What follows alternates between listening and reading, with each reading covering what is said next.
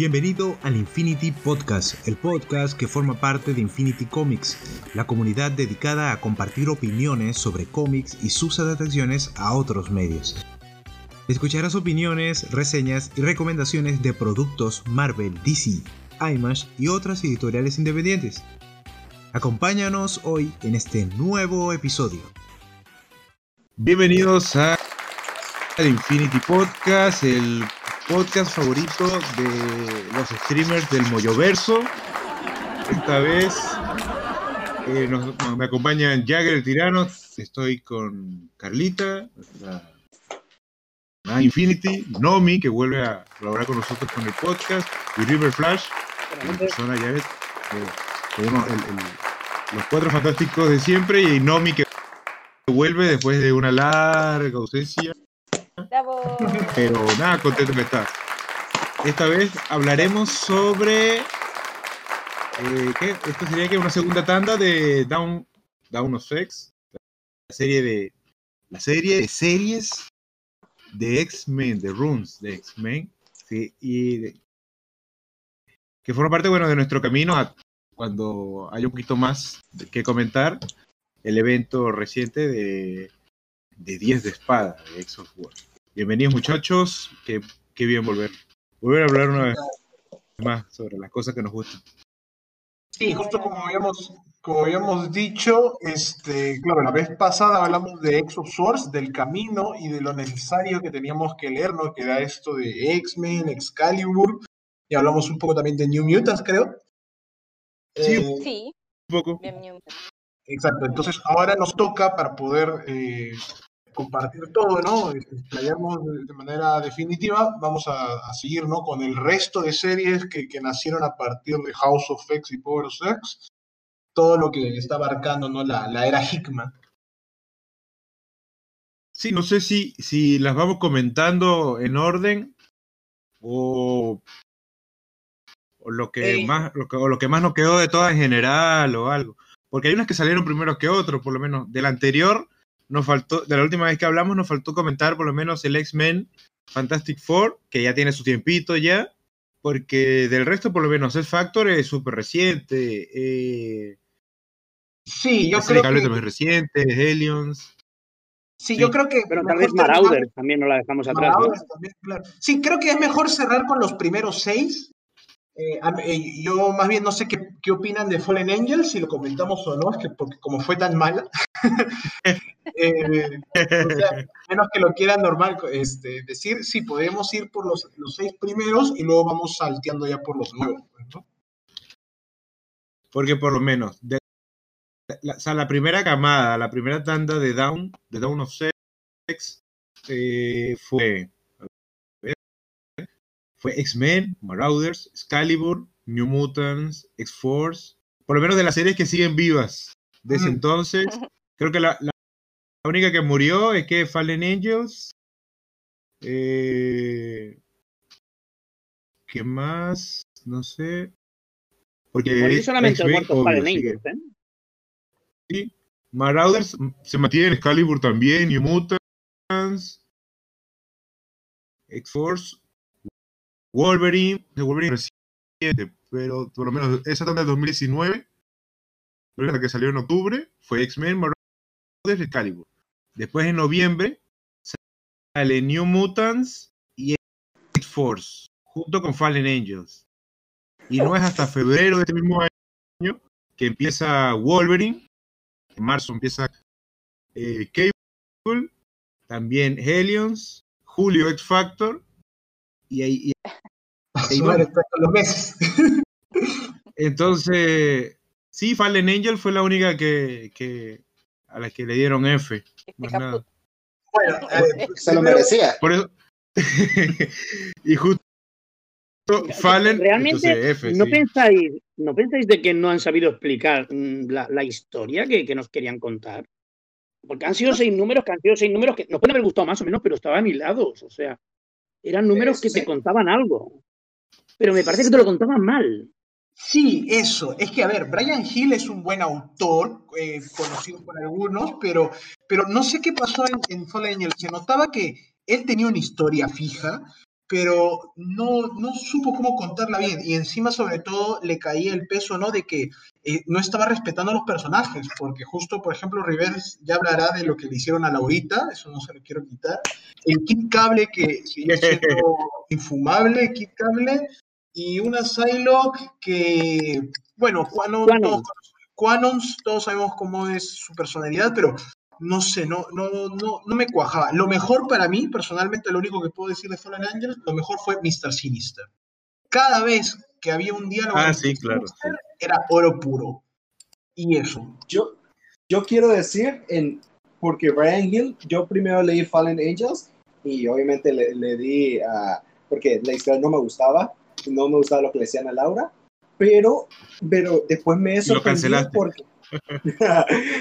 pero me he sorprendido porque después leí Strike Force cuando me estaba poniendo el día con Guerra de Reinos y el Strike Force que, que hizo Brian Hill, a mí me encantó.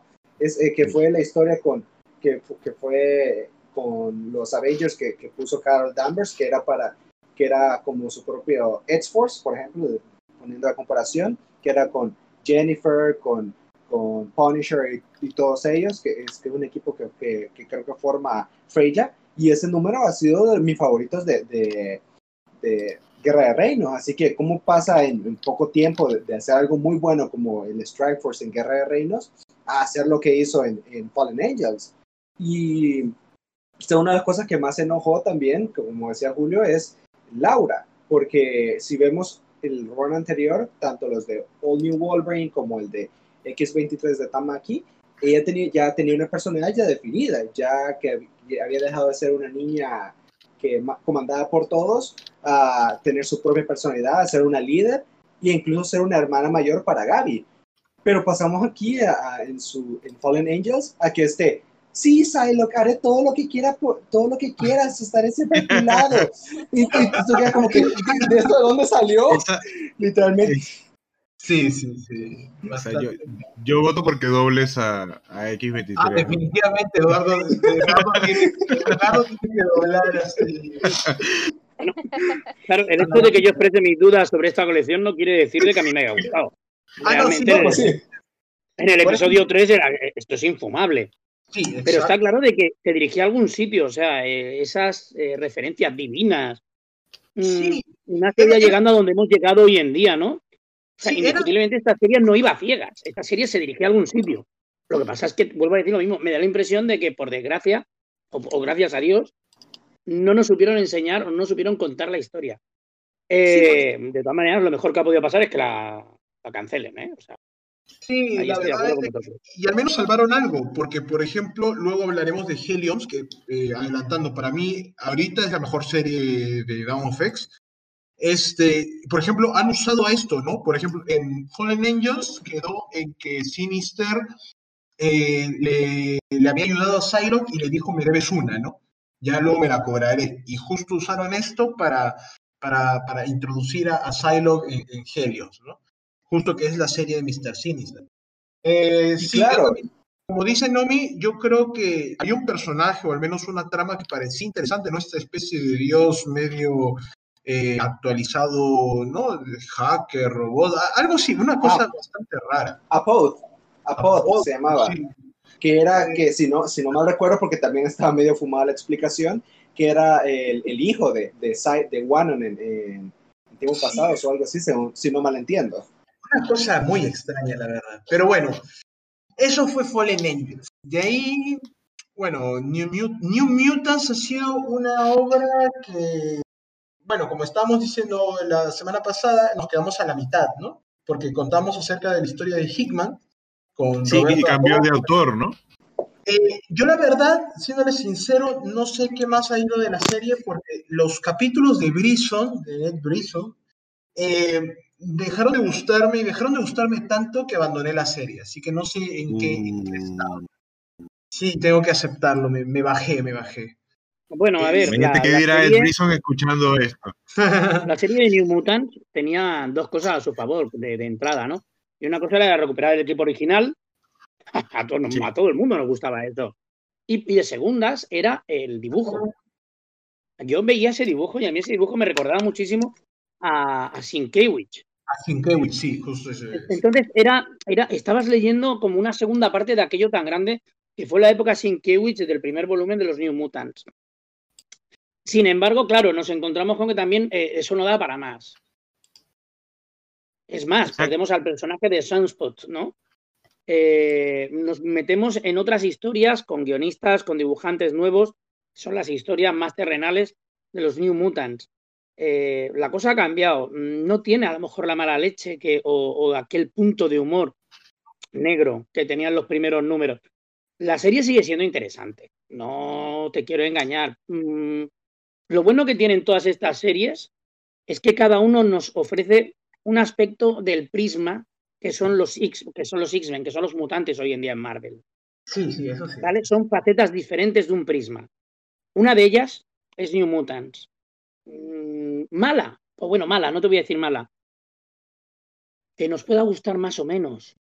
A ver, está la fase terrenal, los New Mutants tienen capacidad para ir de un lado para otro, son agradables, son cachondos, son frescos, tienes ahí gente muy importante. Magic está ahí, o sea, Magic, tal vez uno de los mejores personajes que han dado hoy por en día, ¿no? Por, el mundo mutante. Sí, sí, sí. Definitivamente, Iliana yo, es. Yo, particularmente, a, New Mutants le doy un.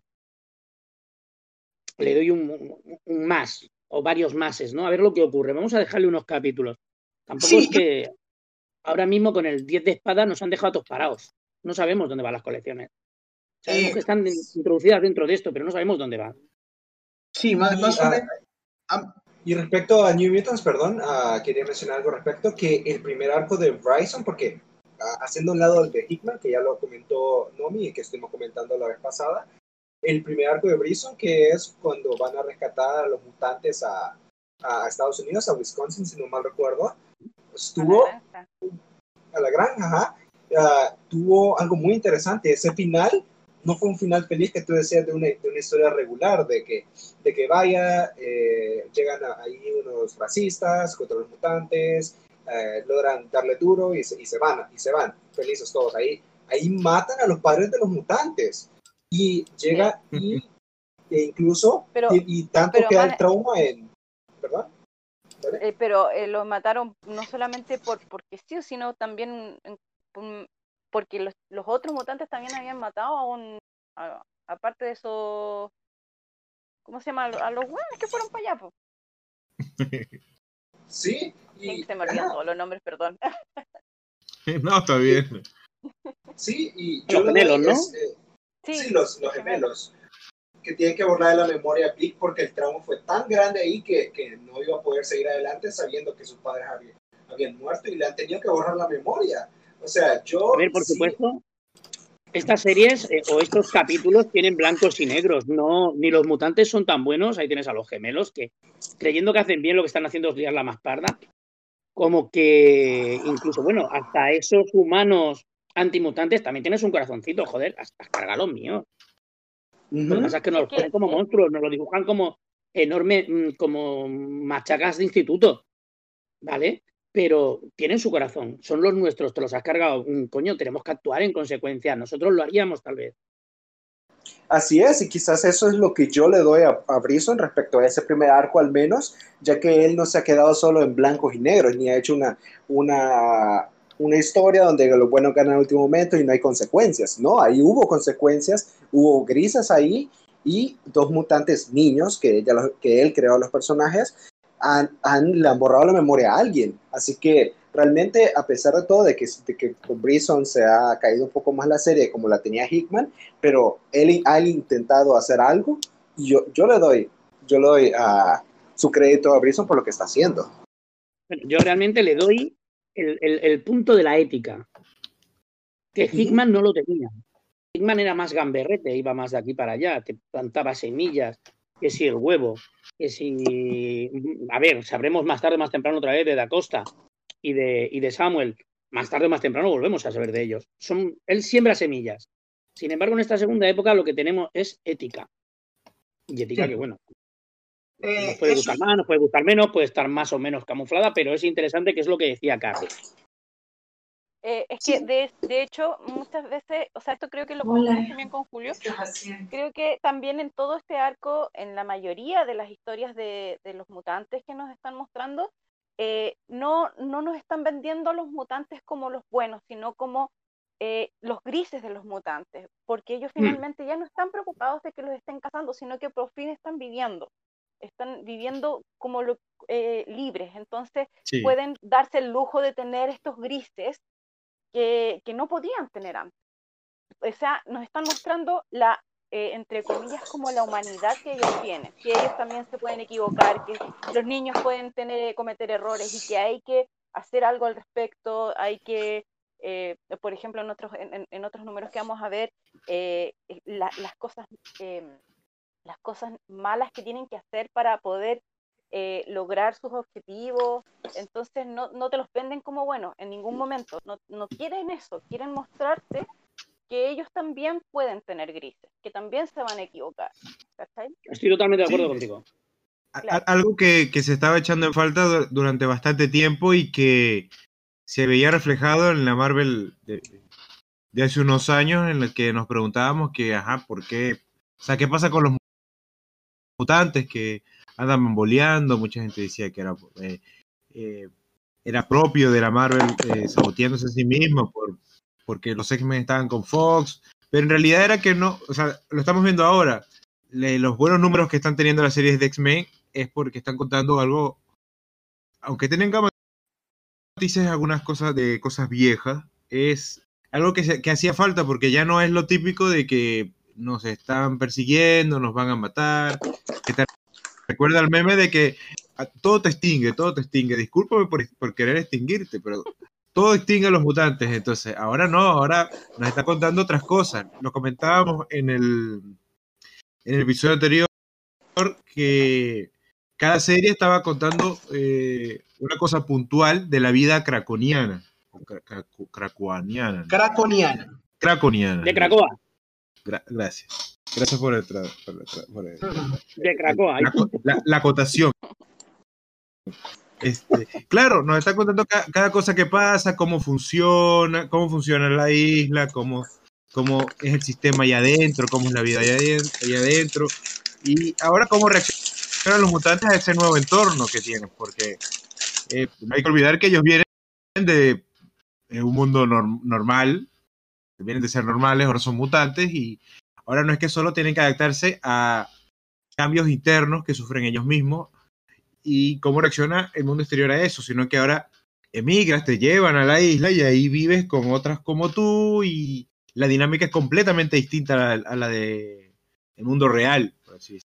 Claro, porque no tienen que adaptarse a las, ley, a las leyes de los, de los humanos. Ellos tienen sus propias leyes, son libres, en- entonces pueden nadie no, no lo y tampoco están preocupados de tener que estar escapando o sea imagínate tener que estar toda la vida escapando no tenés, no estáis preocupados de, de- de otra cosa entonces ahora Sí. no ahora tienen su vida ahí ahí libertad y toda la Sí.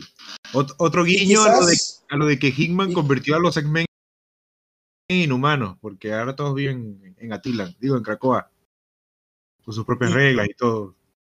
Lo que yo sí quiero decir respecto a eso de- del punto de la isla es que obviamente los mutantes ya han tenido antes sus propias naciones. Tenemos a, a Genosha, tenemos a Noche, sí. Utopía, pero todos esos lugares tú los percibes más como una nación de refugiados que han sido, exacto que por, pero por siempre estaban bajo, eh, bajo en, ¿cómo se llama? Porque ahora Cracoa tiene la, como entre comillas, porque también no es tan así, ya se vio con los números anteriores que eh, em, la seguridad no es, no es tan eh, fuerte, pero antes no era así.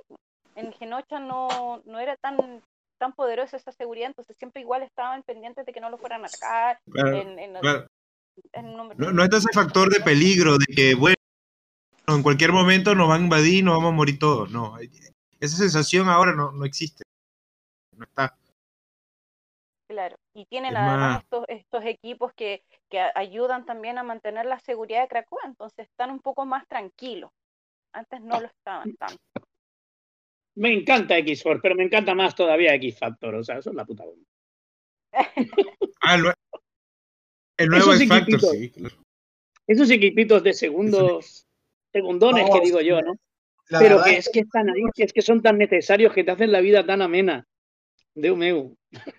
Que algo que siempre ha tenido X-Men es de que cuando juntas personajes así raros, o sea, muchas veces el, el gustito cuando se anuncia una nueva serie mutante es saber cuál será la alineación. Y Marvel, por ejemplo, lo sabe. Y siempre nos pone como, por ejemplo, estas sombras, ¿no? Esta, est- esto, esta portada con, con los, con las sombras negras y cada semana o cada día van, van las siluetas, ¿no? Y van revelando a uno y uno dice, ah, sí, era este, era fulano, era sultano. La verdad es que es muy, muy entretenido, muy interactivo. Pero Julio, Justo- es que tenemos, tenemos el ejemplo ahora mismo, hace un rato estábamos hablando por, por privados y estábamos hablando de la, la danzarina esta que, que se cargan en uno de los capítulos. Wind Dancer. Wind Dancer. O sea, tienes Wind Dancer, es de aquí, es de allí, es no sé qué, hostia, ¿y dónde muere y esta qué hace? O sea, eh, hay una población mutante tan extensa y tan capaz de ser utilizada. De una Sí. forma u otra. Esta, de momento esta sirvió para morirse. Sí, es Esta como, más es de momento para morirse. Pero posiblemente de aquí a un tiempo la recuperen. fácil. Y este es el, No, y este es el el alma, potencial que tienen los mutantes. Es que nadie ha quedado fuera el, de la... el al- el- sí, el, el alma de la historia de los mutantes es siempre eso, la interacción de personajes que, que no te esperas cómo son, que tienen, así como tiene poderes variopintos, tienen personalidades eh, como navaja, eh, con mu- muchas, con muchos matices, muchas formas de ser y, y lo que te divierte es eso. Creo que es algo que, que forma parte de como de la, de la es la columna vertebral del- de, los X-Men, la relación ¿Cómo entre fue la, la serie limitada aquella de los X-Men, donde, bueno, después del famoso No Más Mutantes, Sí. que quedaron ciento y pico mutantes, no llegaban a 200, 190 y tantos, 180 y tantos, me acuerdo, sí. 180 y pico, 120 y pico, sí. Natural Species, o sea, eh, A ver, a vosotros nos dio la sensación de, ah, pero ¿cómo pueden hacer eso? Pero si es que están cargándose un montón de caracteres que son, con perdón de la expresión, cojonudos. sí, sí, sí, sí. No, pero ¿Nos vamos ahora con 190 y pico? Sí, con, con Krakow se ha recuperado todo eso. Mira, es como por ejemplo cuando se anunció Helios. Cuando se anunció Helios, todos decían, ¿quiénes son esos? ¿No? ¿Quién podría...? a- lo- lo- a los únicos que adivinábamos era Mr. Sinister, obviamente, a Havok y a Psylocke. Pero de ahí cuando de la nada sale Scalp Hunter. Scalp Hunter hace años que no lo usaba. Era un Marauder, un Marauder más. Luego, Pero es que en el segundo capítulo de, de la colección salen todos los Marauders, o sea, mm, ¿perdona? No, sí, pero me refiero que hace mucho tiempo que no se les veía. Este, y por ejemplo, Empat, Empat, que era uno de los originales de los Helios originales, ¿no? Que también la gente, mucha gente lo había olvidado o no lo reconocían. Y luego están Nani y Orphan Maker. Tú, por ejemplo, le preguntas, claro, obviamente a alguien como tú, ¿no? Que ya lo conoce a los X-Men de hace años, normal, de X muchos Factor, X Factor, perdona. de X Factor, pero por ejemplo, alguien, alguien que recién ha comenzado a leer X-Men desde Gold y Blue, por ejemplo, de los últimos años, dirán, ¿quién es Nani? ¿Quién es Orphan Maker? Inclu- incluso a mí personalmente yo no los conocía. Yo cuando los vi dije.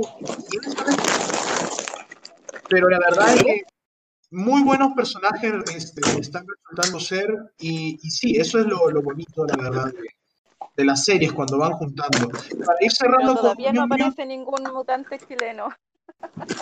Yo solo cuando- de Hellions que, y, y no me, me- me entender la referencia, que muy bien todo. Es más, con este último de Edge of Source me he matado de la risa, realmente estuvo buenísimo el número que han sacado. Espectacular.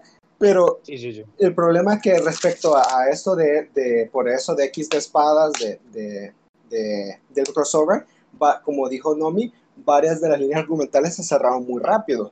Por ejemplo, lo que pasó con Madeline Pryor. La han matado tipo Han Solo el emperador en Imperio Oscuro, si tú me entiendes, Nomi.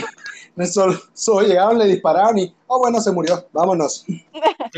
Sí, sí, la verdad es que han dejado todos los títulos o, lo- o los han cortado o los han dejado a la mitad. Yo también Helions cuando, cuando se anunció y comenzó ¿no? todo esto de que, a ver, ¿cómo vamos? Eso es otro tema que hemos estado hablando mucho y sobre todo con Carlita, por ejemplo, el ¿por qué acepta Caracoa a todos estos villanos, no? Y realmente todos estos eh, mentes maestras, criminales, asesinos, ¿no? Se volvieron buenos, no, no es que se hayan vuelto buenos. No. Es como... Están por conveniencia. Exacto. Carla ahí tiene todo un, un doctorado, una explicación, una tesis. Por favor, que lo diga.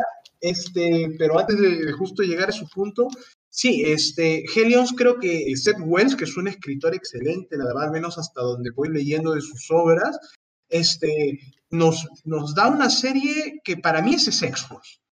Siempre lo, lo estoy diciendo, lo digo a cada rato, cada vez que lo mencionan, porque, a ver, yo recuerdo que los X-Force era el grupo eh, que hacía lo que los X-Men no podían hacer, que eran el escuadrón especial, ¿no? Desde que Cable los fundó, me acuerdo que el mismo Cable New Mutants decía, ¿no? Ustedes no son superhéroes, ustedes son soldados en una guerra. Entonces, eh, me acuerdo que eso se lo dijo. Eh, más o menos. el trabajo sucio era con Wolverine, o no sé, pero con Cable ya le decía a Sunspot, a, a, Cannonball, ¿no? A, los demás, a Warpath, que ellos eran como soldados en una guerra, no eran niños, porque Cable decía, los X-Men son los niños, todos son estudiantes, pero X-Force no lo es. Entonces, pero Julio, ahora tal vez con Elions elevamos esto a, la enésima potencia. O sea, no, claro. la Empath eh, no, llega, no llega a la página 10 del primer, del primer número. O sea, sí. Entonces, no, este, primero o segundo número, no lo recuerdo ahora, pero eh, en cuanto hace la primera, ¡pum! tiro en la cabeza. Sí, sí. Eh, a ver. En el último número podemos ver cómo, oye, te pido perdón, pero sigo haciendo de las mías, ¿sabes? Sí. son personajes que no tienen unas motivaciones extraordinarias para estar en Cracoa, particularmente estos. Hay otros que sí. Por, por ejemplo, te podría decir, pues en la colección de Wolverine tenemos a Omega Red. esto, las cosas van muy rápidas cuando podrían ir mucho más lentas y explotarlo. Pero bueno, en Elion son personajes que son, son muy planos. O sea, los personajes. Dentro que te pueden, nos puedan gustar más o menos pero son personajes muy planos. Tú a Empata no le puedes, a Empat no le puedes decir que, que, busque cosas atrás, ¿por qué no? Porque él hace lo que hace. Sí, exacto. Sí, la verdad es que no le importa nada. Este, eh, la, idea justo a lo que iba es de que X-Force sí, siempre tuvieron personajes eh, problemáticos, digamos, ¿no? Laura en esa, en, volumen 3, ¿no? Con Warpath que estaba medio, medio mal, ¿no? Por todo lo que había sucedido en Deadly Genesis. Laura que, que seguía lidiando con su tema de, su origen, ¿no? Este, incluso en Uncanny X-Force, con, con, Deadpool, con Phantom X, con Psylocke, Arcángel, siempre fueron personajes bastante trágicos, se podría decir, ¿no? Eran los, los, asesinos, todo, pero ya la verdad es que con Helios sí, como dice Nomi, lo elevamos a la enésima potencia porque es que todos están fregados de la cabeza. Todos están fregados. en, un Cani X, en un X Force, tú decías mato a alguien y te lo habías cargado. Aquí te puedes cargar a medio equipo, que al capítulo siguiente los tienes a todos vivos. pero eso fue. tú puedes, eh, aquí puedes expresar, pero con total libertad, lo mal que están estos chavales, lo mal que están estos personajes de la cabeza. Sí, es, que hasta cuándo que cualquiera. Y al capítulo siguiente no pasa nada, ahí lo tienes. Y siendo un poquito más cabroncete que al principio, si me permito decirlo. En el caso de, de, de Emplaca, ¿no? De Empat.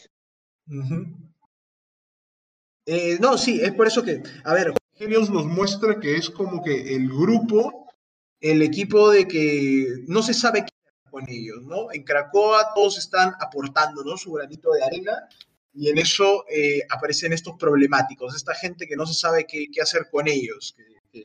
Y también... al hoyo o qué? Bueno, sí, es cierto. Entonces, mencionar todo el consejo, exacto, dicen al hoyo o qué hacemos con ellos, ¿no? Y luego pasa el, el, el suceso con Havoc, ¿no? De que a Havoc también lo van a mandar al hoyo y obviamente Scott ¿no? dice, no, primero antes de que pasen por mi hermano van a tener que pasar por mí.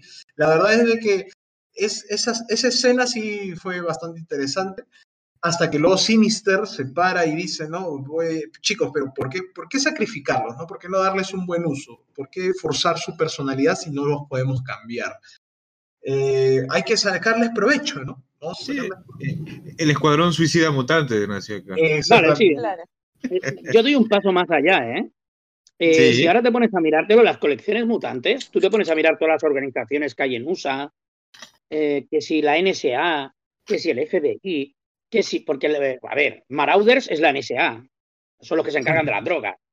Sí, es la CIA. Sí, luego x es la, CIA. Tenemos a, los marines, bueno, a los marines, al, Black Ops, eh, por decirte el videojuego, Black que Ops. serían los Eh, en los, tenemos- o sea, los marines podrían mirar, Namor.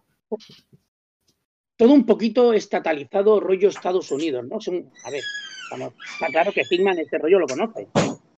Sí, y lo por- tiene como muy bien, los estatutos están muy bien. eh, X Factor es como el FBI, ¿ah? ¿Él?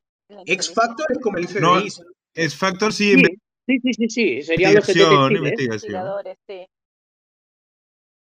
Por eso te digo de que V, V, te pones a mirártelo y hay como una especie de, de jerarquía eh, de, de instituciones gubernamentales ¿eh? y, y las siguen bastante bien. Las sigue bastante bien, ¿eh? sí, Y también quería claro, pero mencionar. como, como te respecto a- comentaba, sí, No, dale. Ajá. Lo que quería mencionar respecto a, a los escritores, a Sep Wells, que para la gente de la audiencia que no lo sepa, o incluso algunos de aquí, Sep Wells es uno de los encargados de los que han sido encargados de Robot Chicken. En su momento, ya saben, esos cortos de animados, que, los cortos animados que, que de Star Wars, de DC, él ha sido Sí. uno de los encargados de eso. Y uno esperaría de que él pusiera una, una, algo bastante cómico, que ya vimos que puede hacerlo con el tie-in de Edge of Swords, pero en estos primeros números, en el primer arco, nos puso una historia bastante seria y bastante, Bastante oscura.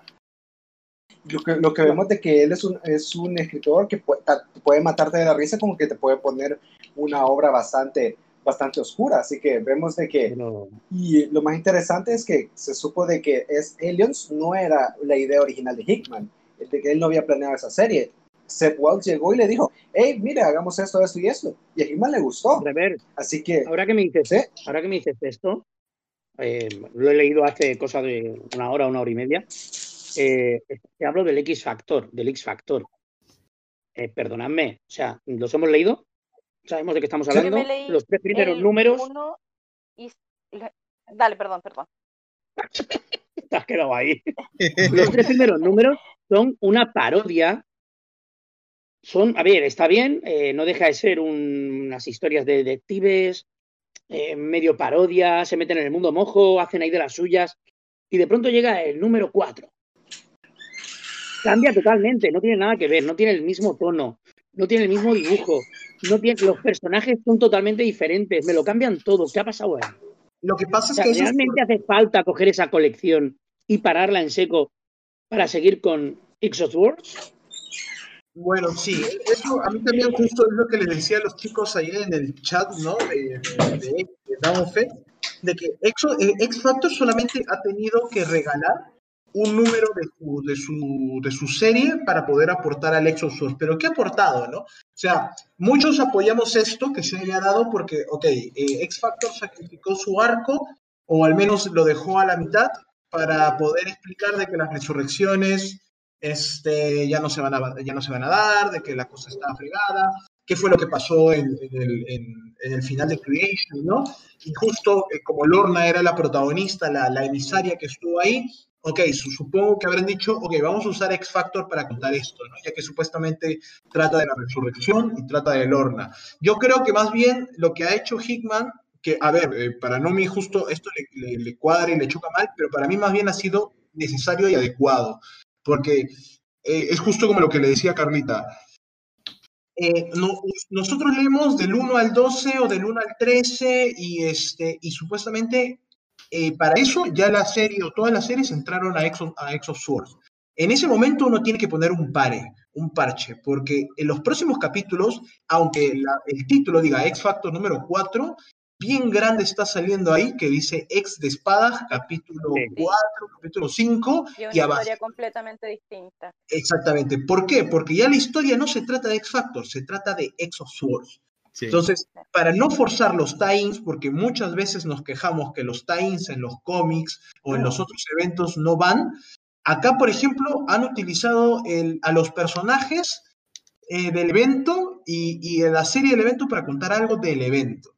Entonces, Pero Julio, ahora, ahora te comento yo una cosa. Eh, para explicarte la espada de Wolverine, te han empleado dos números. sí, eso sí ha, sido bastante... po- ¿Por qué no eh, me coges esto y me lo pasas a un X-Men? Ah, porque en X-Men? Por lo que pasa es que justo es lo que, lo que veíamos hoy día. Por ejemplo, ahora si nos adelantamos un poquito, este, solamente faltan que se recuperen cuatro espadas. En, Ex, en Excalibur, que, to- que toca, porque la próxima semana toca Excalibur y X-Men. En Excalibur se va a ver la, la de los Esto hermanos. te lo quería comentar. Son 10 espadas, ¿no? Eh, no, son, son nueve al final, porque justo estábamos este, eh, hablando, el, eh, las últimas dos espadas son Grass Cutter y God Killer, y esas las va a llevar Sí. este, Gorgon. No, son 10 Vale. espadas, pero 9 espadas 10 espadas, 9 personajes. Sí, eh, al menos en Caracoa van a haber este, nueve, nueve espadachines, pero diez espadas de todas maneras. Entonces, este, sí, yo también te apoyo de que, a ver, la historia de Solem, que, bueno, no lo vamos a hablar ahorita, pero la- para decir, ¿no? Sí, la historia de Wolverine como que bien se pudo haber contado en una, tal vez, pero sí, no sé, se utilizó X Factor para, para poder contar esto, yo también digo, ¿no? Bien pudo haberse eh, usado en, en otro número, por ejemplo, en, en, no sé si en Excalibur o tal vez en la... Bueno, Eh, tienes mutantes de por medio, están Krakoa, X-Men en la serie de Pero bueno, más que otra cosa es que me fastidia mucho eso. O sea, una, una. Tienes un, un argumento en marcha, tienes una historia en marcha y de pronto me la cortas y me la cortas ahí y me la vas a cortar durante dos meses. Sí, porque, porque debe haber gente que incluso. O sea, yo entiendo el punto de no, porque hay gente que, si yo quiero leer X Factor, no me interesa X of War, igual me lo metieron en calzador y estoy viendo que los personajes que me presentaste hace, hace, ah, hace tres números y que ya leí, ahora aparecen otros. Entonces, ¿qué está Sí, eso- pasando? eso- es un punto válido. Más o menos eso le pasó también a Helios, porque Helios, eh, yo pensaba que al menos lo de Madeleine Prior, que pareció, que es un personaje importante, Madeleine Prior, para los que la conocen, Sí. este, yo pensé que eso iba a durar para al menos hasta el número 6, 7, pero eh, la, la encontraron, se enfrentaron con ella, hubo un inicio, nudo, desenlace y listo, se acabó. Y, y Vale, en los obviamente, últimos programas que habéis hecho habéis estado hablando de X-Men y otras colecciones, sobre todo el principio de, de- de- de claro, del esta evento. nueva época mutante, cómo Sí. han ido colocando pequeños que si, bueno, el- pequeños enemigos que poco a poco se irán enfrentando a ellos y que van quedando ahí aparte, van plantando semillas. ¿Por qué no han Sí. hecho lo mismo en Elion? ¿Por qué en Elion en 3 te presenta un personaje y te lo cargas del tirón? Vale que es una operación más directa, son operaciones especiales. Sí, yo, yo Pero justo que creo no que me acaba de cuadrar. Sí, yo creo que ha sido un experimento, supongo, de, de Seth Wells para ver cómo cuadran los personajes, porque, claro, todo el mundo decía, ¿cómo es que van a llevar bien? Al parecer, por ejemplo, al único que están desarrollando es a Grey Crow, que es este, bueno, Skull Hunter, que ahora ya no se llama Skull Hunter. Porque, porque al parecer hubo un problema de racismo, y ya sabes cómo se pone la gente, y Ah, le tuvieron que cambiar de nombre al personaje. Entonces, este, sí, la verdad es que. Empath, Empath es un cero a la izquierda. Eh, Nanny Orphan Maker, por muy bizarros o interesantes que se puedan ver, la verdad es que tampoco no hay mucho desarrollo en ellos, ya que Orphan Maker es como un bebé grande y Nanny solamente dice cosas graciosas, ¿no? Sí. Yo, yo porque No necesariamente. No necesariamente. ¿Por qué? Porque ahorita a Nani puede ser algo muy importante en un futuro por el final del arco. Si lo vemos bien, Nani ha quedado traumatizada por lo, por lo que vio que hizo Sinister. Así que eso le puede crear bastante problema. Así que no. no y. Ajá. eh, traumatizada creo que sería muy fuerte porque ella era una supervillana, me parece, creo yo recordar. Es, No, pues eh, sí, pero, pero no es una supervillana que va, que va a estar haciendo esas cosas. Ella va a robar, va a matar y todo eso, pero ella es una persona que tiene un instinto materno bastante fuerte. Y ver lo que, lo que había hecho Sinister con los Marauders ahí, eso la traumatizó y la puso en contra de Sinister, que a la más mínima oportunidad de ella, le va- ella lo va a matar. Así que eso pues puede ser algo bastante bueno para el futuro. Ahí se puso algo que poco a poco está perdiendo el, el control de- de- del equipo. Y se va a ver más ahorita. Sí, sí, es, al- es algo, es algo que se puede prever, porque parte de la dinámica de, estas historias que nos cuentan, como comentaba, de las vivencias de, de cada mutante en Cracoa y las cosas que suceden ahí, eh, un punto importante es eso que, de lo que mencionamos con lo- los villanos que están allí, que están por conveniencia o que, o que están ahí y ha- hacen lo que les da la gana, hacen lo que les da la gana solo, solo porque son mutantes y pueden estar ahí. Eh, eso va a desencadenar muchas cosas. Y con esto que vio Nani, obviamente eh, es algo que se, que se podía prever de alguna forma. Eh, sí, por eso no sé. incluso A ver, lo, lo mencionamos en el anterior cuando dijimos que es apocalipsis ahí en, en, en Cracovia y eso, y, Claro. y está ahí sentado en el, en el consejo, habla normal, no importa, porque no importa porque eres mutante. No importa pues. todo lo que hizo para atrás. Y también vemos también, y Wells también, bueno, para, hacer, para casi terminar con Helions, Seth Wells también ha hecho un- algo muy gris para los mutantes, no revivir a Madeline Pryor. Y por la excusa que pusieron para no revivir a Madeline Pryor, fue, la- fue lo- algo que me chocó bastante porque recién hoy leí el número y eso me chocó bastante. Que dijeron, no lo vamos a revivir porque el consejo considera que solo es un clon de, de Jean Grey. Que no, Es que un no clon de Jean. Grey, sí, eso es lo que... Ah, sí, para, sí, para mí eso está, bien. Pero, o sea, Pero la, la han, o sea, wow. o sea, la han, la han bajado a que no, ella solo es una copia de Jean Grey, no necesaria, tenemos a una Jean Grey.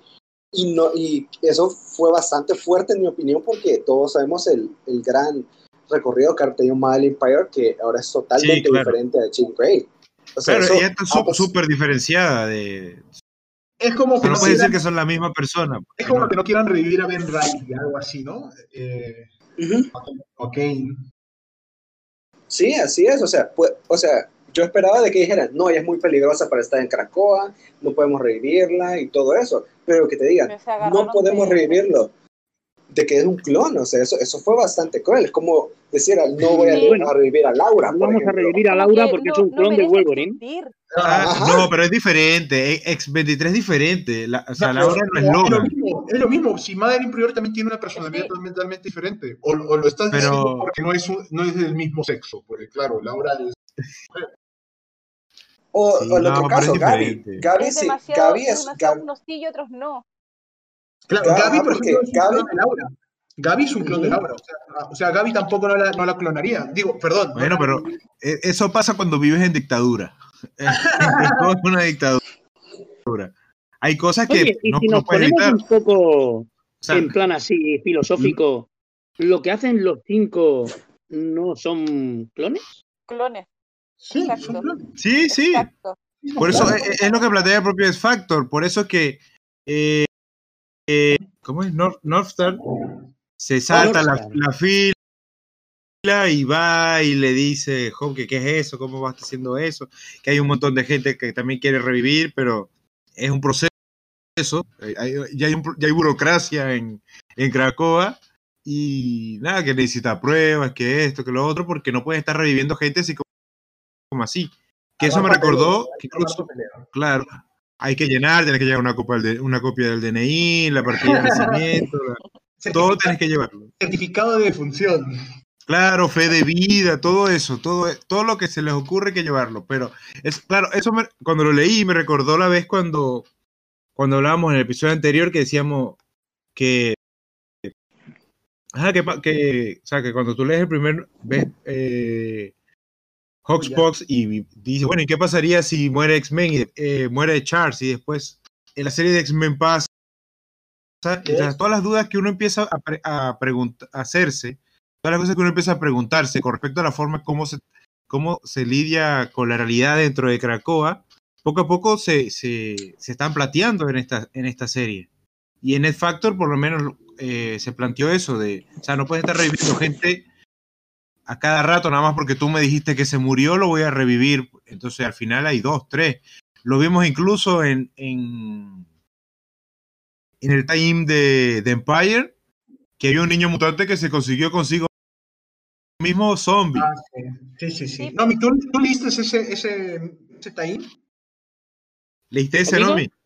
Sí. El, el Empire X-Men. Tengo la lectura atrasada. Buena. No, pero no, pero no lo digas avergonzado, tranquilo. No, no, no. Sí, sí, yo lo Mira, digo aquí la más avergonzado, no avergonzada en cuanto a, a atrasada soy yo, no Me paso el día Bueno. maquetando, no puedo leer nada, cojones. Ah, es culpa de Jagger entonces. Sí, sí, ya sabía que Todo ibas a va. Todo es tu culpa siempre. No, no, no, Bueno. tío, de verdad. Eh, Julio, te lo juro que no es tu culpa. Eh, quiero acabar ya el eh, quiero acabar eso, ya. Star Wars el volumen 2 de una manera u otra y me tienen el Android frito, quiero acabarlo ya. Bueno, sí, Nomi. Voy a en el- marcas en el- portadas, no tiene nada que ver contigo, te lo juro. Gracias, En- gracias. En los números de X-Men co- con The Empire, sabes que aparecen los zombies porque Wanda No, no, no no los revive queriendo. Hombre. Que lo Sí, bueno, pero ya- Es, Ya, ya, ya, lo con- discutimos. Ya conté que había un niño que se consiguió consigo mismo zombie. Bueno, sí. Bueno, eh, Pero es- hablando que me lo pero es que- mientras. Pero Pero es eso que no en to- afecta. de todas formas, Nomi, Nomi el, el hecho de que se encuentren no es tanto, es más Sí. que nada el cómo, lo que sucede. Así que igual de todas Sí. formas, no te decepciones por haberte spoileado, porque es bien bonito, es bien emotivo. No, es, es Claro. justo, es justo del Os lo tema- tendré en cuenta que lo que os, os Sí, lo que pasa es que en claro, y lo otro que en Cracoa no pueden haber dos personas con la misma cédula de identidad. Entonces, se tiene que tener un el mismo control carnet. Claro, con el mismo carnet, no puede haber una misma persona con, el mismo, con la misma lo que numeración. decía Jared, lo del carnet de ¿Y identidad. man? ¿Cómo hacemos con multiples, man? Entonces, hay que tener un control, en X Factor sí hay un papeleo, y lo otro que le llevan, le llevan cositas, fue lo que vi ahí en X Factor, que le llevan cositas como que regalos y Norte se lo saca en cara. tributo, Eso, es que eso, es que Cracoa es una cosa que no solamente parece eh, estado gubernamental, sino también como una especie de, de secta, de, de- no, Bueno, lo, lo Tiene, lo tiene algo de religioso, sí. sí, lo comentamos también con lo de la poligamia, el poliamor, Scott, Sí, sí, sí. Logan, todo. Lo que Eh, pasa Es bastante que- particular, Cracoa. No, no, no, La no utopía, diría. Mira, no, no, no lo veo así. Lo que pasa es que esas mismas cosas ocurren entre los humanos. Entonces, no es, no, por eso yo les, de- les decía en un minuto que a los mutantes no nos están vendiendo a los mutantes buenos, sino que a los gris, a los grises de los mutantes, que nos están diciendo, mira, esto ellos también lo pueden hacer. Pasan en, entre los humanos, puede pasar entre los mutantes. También ocurren traiciones, también ocurre poligamia, puede haber monogamia, puede haber esto, puede, lo que normalmente no hay es juzgue. Yo ahí con Carla estoy de acuerdo. Además he tenido la, la oportunidad, te digo oportunidad porque no tengo ni suerte ni desgracia, simplemente oportunidad de conocer, por ejemplo, una pareja que está, bueno, poliamor o poligamia o bueno, y Poli algo. nunca la, habría- Como sea el nunca la habrías nunca la habrías dicho y sin embargo está ahí. No hace falta que te veas a Cracoa. No, no, está pasando aquí en mi pueblo. Sí, claro. Sí, sí, sí. Claro. Entonces, eh, a veces vemos estas cosas y nos parece que esto es, ah, es que queda de puta madre ponerlo en un TVO, porque aquí las cosas, es que no es que el TVO nos dice cómo tenemos. No, no, esto enfoca una realidad. O sea, esto es Sí. lo que está ocurriendo en la sociedad hoy en día. Es Hoy una mínima día. parte de la sociedad. Sí, Claro. pero está ocurriendo. Sí, Y cualquier y- cosa que estemos y lo viendo que- en un cómic, Lo seguramente importante es el consentimiento, es que también eh, no juzgues al otro, es que sí, porque tampoco estoy diciendo, también- oye, no, es que no podís porque, o sea, no sé, eh, estáis siendo infiel, no, ellos están todos de acuerdo y, y la pasan tanto, ¿no? Oye, bueno, Todos bueno. miramos, todos miramos a Logan, a Jean y a Scott, ¿no? sí, pero pero el problema es que nos gusta lo que vemos, pero no lo entendemos. Claro, Y otra y cosa, no, y, lo que a mí... dale, Perdón, dale, Carla.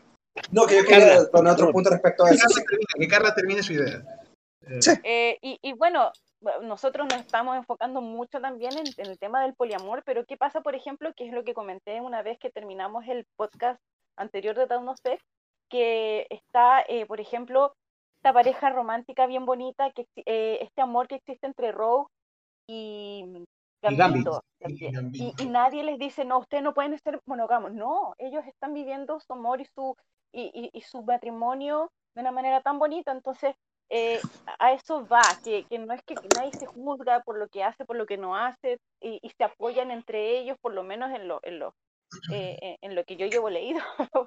Y daos no cuenta de que en la, en la casa, en la casa Summers nadie se espanta de que no haya puertas entre las habitaciones de Cíclope. Claro, Sí, o eh, sea, lo comentamos, Bueno, lo que comentamos. sus hijos, Lo tío. comentamos, lo comentamos. no, el- Son- son sus- y nadie se ellos. espanta. No, no, no. Son sí. sus movidas, están en la luna y hacen sus movidas.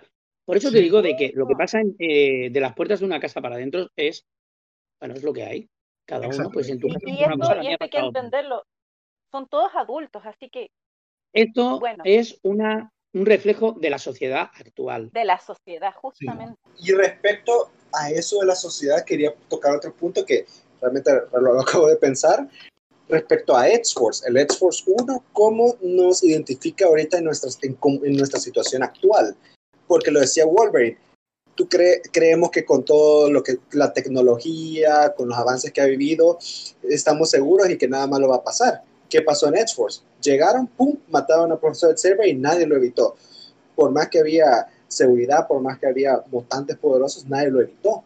¿Qué podemos decir ahora en, el, en cómo estamos en la situación? Creemos que los avances tecnológicos, médicos y todo eso eran algo que, que no podía fallar.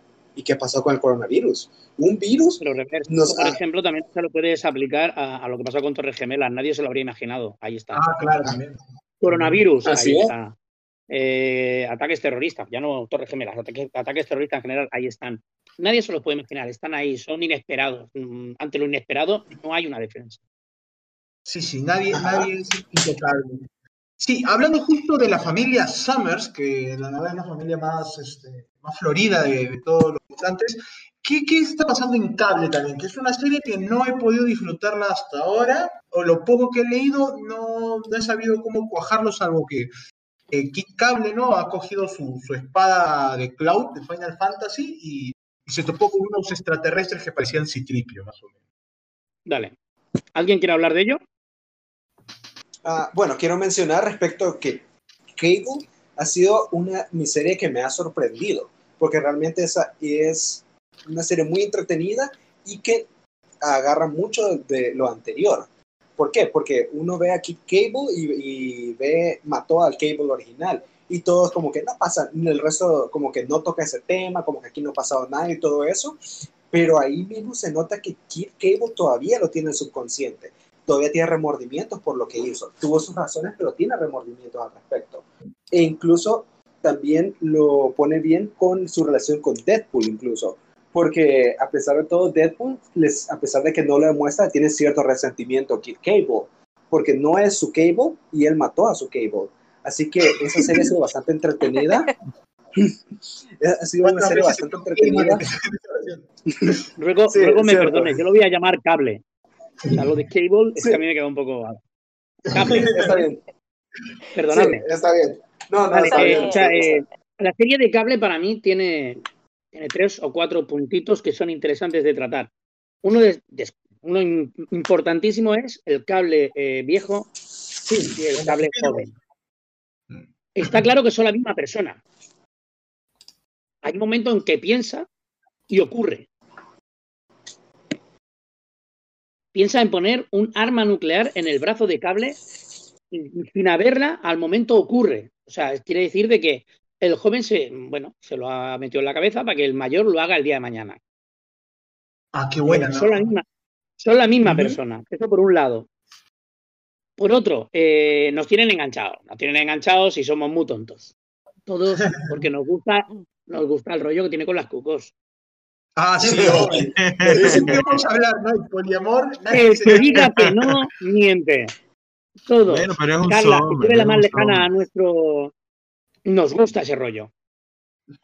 Espectacular. Es lo que nos encanta. Ay, niños. Bueno, cinco Como buen, como buen hijo de Somers, tiene que estar con alguna telépata. Sí, sí, sí. Como varias. Y Edna Frost diciendo, controla a tu hijo, y Scott, ¿con qué derecho me lo dices tú, no? Y luego, lo más importante tal vez de toda la, la serie es la introducción de los caballeros espaciales, que son los, los C3PO. ¿Vale? Yeah. Los C3PO no son otros que otra gente pues de la misma raza que Room, el caballero espacial que apareció hace los años 80 por ahí. Oh, ya, ¿Vale? Room, ¿te acuerdas? No, yo, Sí. no, yo no he leído. Yo... Vale, pues este era, era un personaje y es una forma como cualquier otra de, eh, de volver a explotar a pues, pues este filón. Es un filón. Tenemos ahí una serie de cyborgs que tienen cerebros humanos, que son capaces, y no te extrañe de que el día de mañana pues salgan los fantasmas espaciales como en su día salieron los, los X-Men. Porque, creo- incluso de Ron, por lo menos hubo un cameo de algunos personajes en, en los Avengers de Hickman, ¿no? Re- creo que recuerdo. Ah, Oh. sí, los Space Knights, Eh, ¿no? Puede ser, sí, puede ser, por el, el dibujo. Por el, Sí, la- por el guion no me acuerdo, pero por el dibujo puede que sí. Sí. Pero bueno, realmente- ¿Salieron? Cable ahora Ah, mismo tiene la- eh, los caballeros espaciales, el rollo cable con las cucos, que es lo que nos tiene a todos enganchadísimos, es Sí. el culebrón. Eh, la espada. La espada porque nos dirigía otra vez, de nuevo, a Six of the Swords. Y, y bueno, y el tema con, con cable. Eh, de momento no da para más, con el cable antiguo. De momento no da para más. eh, son cinco números, si no me equivoco. Cuatro números te he contado, ¿no? Que, que son bien, bien, bien concisos, porque uno es de Deadpool, el otro es de las Cucos y el otro, bueno, del inicio, ¿no? Pero bueno, lo de Deadpool lo veo superficial, ¿eh? Bueno, sí. Sí, Lo de Claro. Deadpool ha pasado ahí y no creo que vuelva a pasar. Sí, lo que pasa es que, bueno, tú quieres tu ca- al cable eh, amargado, el viejo amargado y, y con el ceño fruncido. Pero es, un niño ahí eh, montándote una fiesta y te dice, ¿tú, tú quién coño eres? Claro, claro. No, hay algo que estoy viendo ahora que lo converso con Nomi, que es un, que es un conocedor ya bastante. Joder, macho, ¿cómo voy a Eh, igual es la misma boca sucia, ¿no? La de, de este cable con el viejo. Este, sí, es de que, mira, e- esta etapa de Hickman está dando lo que es algo que ya lo habíamos comentado en anterior, ¿no? Cuando comenza- comenzamos esto de, Logan con Cyclops, que a algunos les gusta, a otros no les gusta, unos opinan. Es que en todas las series están colocando personajes nuevos y a la vez personajes antiguos. Están poniendo guiños, referencias, están reviviendo lo viejo y también este, innovando con cosas nuevas. Entonces, me parece que eso es lo que funciona, porque, por ejemplo, ¿no? Eh, vemos que a, a Nomi ha gustado mucho X Factor, pero justo lo que yo, como yo le decía a Carlita hace un rato, a mí me encantó el primer número de X Factor, pero no me ha gustado para nada todo este rollo del Moyoverso. Me parece que más bien se ha tirado por otro lado. Pero, por ejemplo. Eh, a mí me ha es medio gustado. relleno pero también veo que, por lo que ahora que me lo cuenta Nomi, hay un fallo que no está bien, tal vez porque, porque sí, me parece que eso es lo bueno de, de- de los cómics de Down of X, que hay para todos los gustos. Y eso tiene sí, que ser, sí. sí. ¿Qué más? Hablando de cosas grises, me parece que nos estamos olvidando, ya que justo mencionábamos que hubo un lavado de cerebro, ¿no? Que hicieron los niños, los niños Fenris, creo que se llama. ¿Fenris? Los gemelos. Los gemelos Sí, Fenris. lo teníamos. Hubo Sí, eso, otro eso ya lo lavado- hablamos. Justo hubo otro lavado de cerebro, que es el de Rick Richards. El de- que lo mencionábamos a lo último Semi, Porque- semi lavado de cerebro, ¿eh? Porque nos faltó, nos faltó comentar eso, el, el, X-Men Fantastic Four, y lo comentaste, ese lavadito de cerebro. Ah, es media sí. lavada, media lavada, sí. Bueno, media lavada. Sí. La verdad es de que e- ese, ese cómic me pareció, y eso que Sedarsky es un buen eh, escritor, me pareció que estuvo medio flojito, un poco genérico, salvo por ese punto. No, y lo- el, dibu- el dibujo sí fue, para mí fue asqueroso, el dibujo. Sí, y eso que normalmente Dudson, Dudson es muy bueno, pero no sé con No sé si años- fue el entintado que lo arruinó, O sea, o sea, su pero... esposa. ¡Auch! No, A ver, en alguna ocasión he hablado con Julio de que hay cómics que pertenecen a, a- a una época, ¿no? A un momento dado, ¿no? mm, Y cuando Sí, te sí. quiero decir esto, eh, bueno, me, me retraigo a los Avengers versus eh, Fantastic Four. Ay, perdona, versus X-Men, en los primeros. Si no me equivoco, los eh, dibujaba Silvestri. ah, sí, ah, sí. ¿Vale? Eh, nos retraemos a los X-Men versus Fantastic Four de eh, Bog- Bogdanove. Hostia, nos retraemos a una serie de cómics que eran más sencillos, eran más fáciles. Era, había un enfrentamiento, ocurría algo, siempre había una parte detrás que era más o menos importante. En los Fantastic Four eh, no recuerdo, con los X-Men me parece que era una historia con Kitty Pride, que Sí, se vuelve a hablar de ella precisamente en esta miniserie de Fantastic Four versus X-Men, que por eso se conoce eh, el hijo de Red Richards con ella, ¿no? Sí, se hace, se hace referencia a Richards esto. con ella. Viene de esa, de esa miniserie. Eran épocas donde las cosas eran como más sencillas. Ahora las cosas tienen que tener un porqué. O están muy, intrínsecamente relacionadas o esto a ti no te suena nada. A mí el rollo Richard, o sea, el rollo 4F X-Men, esta última miniserie me, me, me- me deja, me deja dudas. Me deja dudas. Ahí hay algo. Ahí Franklin tiene algo que ver el día de mañana. Tiene que hacer algo porque si no, esta serie no tiene un porqué. Sí, bueno, sabemos, Vale. sabemos el destino de Franklin por. Por la ¿Cómo se llamaba este mini con Galactus? Sí, de por eso, por el, el Franklin ese eh, adulto que conocemos desde Hickman, lo queremos. Bueno, sí, pero ese Franklin, o sea, ya es tirar eh, onda el fin del universo. Es como lo de Thor, ¿no? Ya sabemos Estamos Sí. hablando de, Thor, ya, eh, Franklin de, lo- del- de, de esta miniserie de X-Men. Y este Franklin, no sé, bueno, a mí no me gusta cuando se ponen hormonales, pero por mí está bien cómo va, cómo ha crecido un poquito el personaje, pero eso te- tiene que tener un fin, sí, obvio. A mí la serie no me parece mala. La serie, bien. Tiene un, una que tiene un nudo, lo- tiene un desenlace. Está cojonuda. O sea, de entrada, el dibujo a alguno le puede gustar más, a otro menos. A mí, me- a mí me gusta. Donson me gusta. Pero. Donson, ¿no? Me parece que es el dibujante. Dudson, Dudson, sí. O. Dodson, como quieran. Dos- bueno, da igual, es o una U, una O, da igual. La, la- la historia está en que como historia funciona dentro del universo que ha creado eh, Hickman, no. Sí, exacto. Y aparte de lo de, de el lavado de cerebro a Reed Richards, otra cosa muy interesante es la posición de Doom respecto a Krakoa. Que, el- Sí. el- que se ha ganado un enemigo ahí, Krakoa, con, con Doom. Puede que los haya dejado ir y se haya llevado a los mutantes. Pero Doom ahí no va a andar con contemplaciones. Si en algún momento siente que Krakoa va a hacer algo contra ellos, él no va a dudar en atacarlos. Y una de las frases más interesantes que él dice es que ¿cómo es posible de que cualquier mutante que no ha tenido ni educación ni conocimiento de nada de eso, tú quieras obligar a la gente a que, sea que pueda ser embajador y que pueda estar donde quiera, a la hora que quiera, como quiera? Eso no, no es así. Ah, y eso quizás fue una de las frases más, si alguien se acuerda un poco más de cómo era la frase, ah, puede decirla, pero eso ha sido una de las frases más interesantes que, que ha dado Doom y que realmente nos da a entender que en cualquier momento Doom puede ser parte de, de la trama de, de X-Men. Un enemigo más. Bueno, ahí tienes cuando No, el lo que mensaje- el mensaje que da un rato Doom- de que los personajes ahora son un poquito más eh, andan entre grises, ¿no? Eh, Sí, se lo que dicen pasa- las cosas las tienes que, en este caso, nosotros los humanos tendríamos que decir sí o sí. No tendríamos donde elegir. Sí, Mm. Es la parte ética, es la parte sí, donde. claro.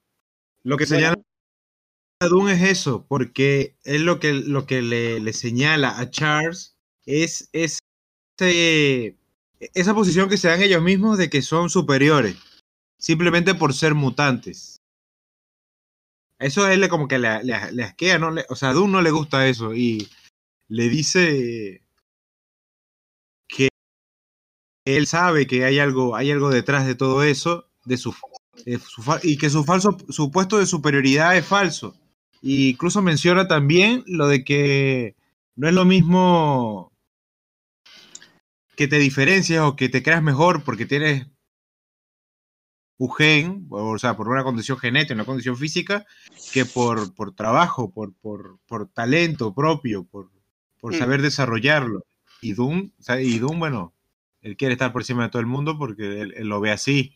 Estamos hablando el- de un tío que se lo ha currado, ¿eh? Lo que pasa es que Doom es team cristiano, ¿verdad? o sea, él apoya el trabajo duro y te, te ganes el puesto. No el talento natural, así, mujer mutante como Messi. Bueno, pero aquí tú hablas de Doom y mutantes. Yo ahora te hablo de, pues, de, de reyes y de, de estudiantes de universidad.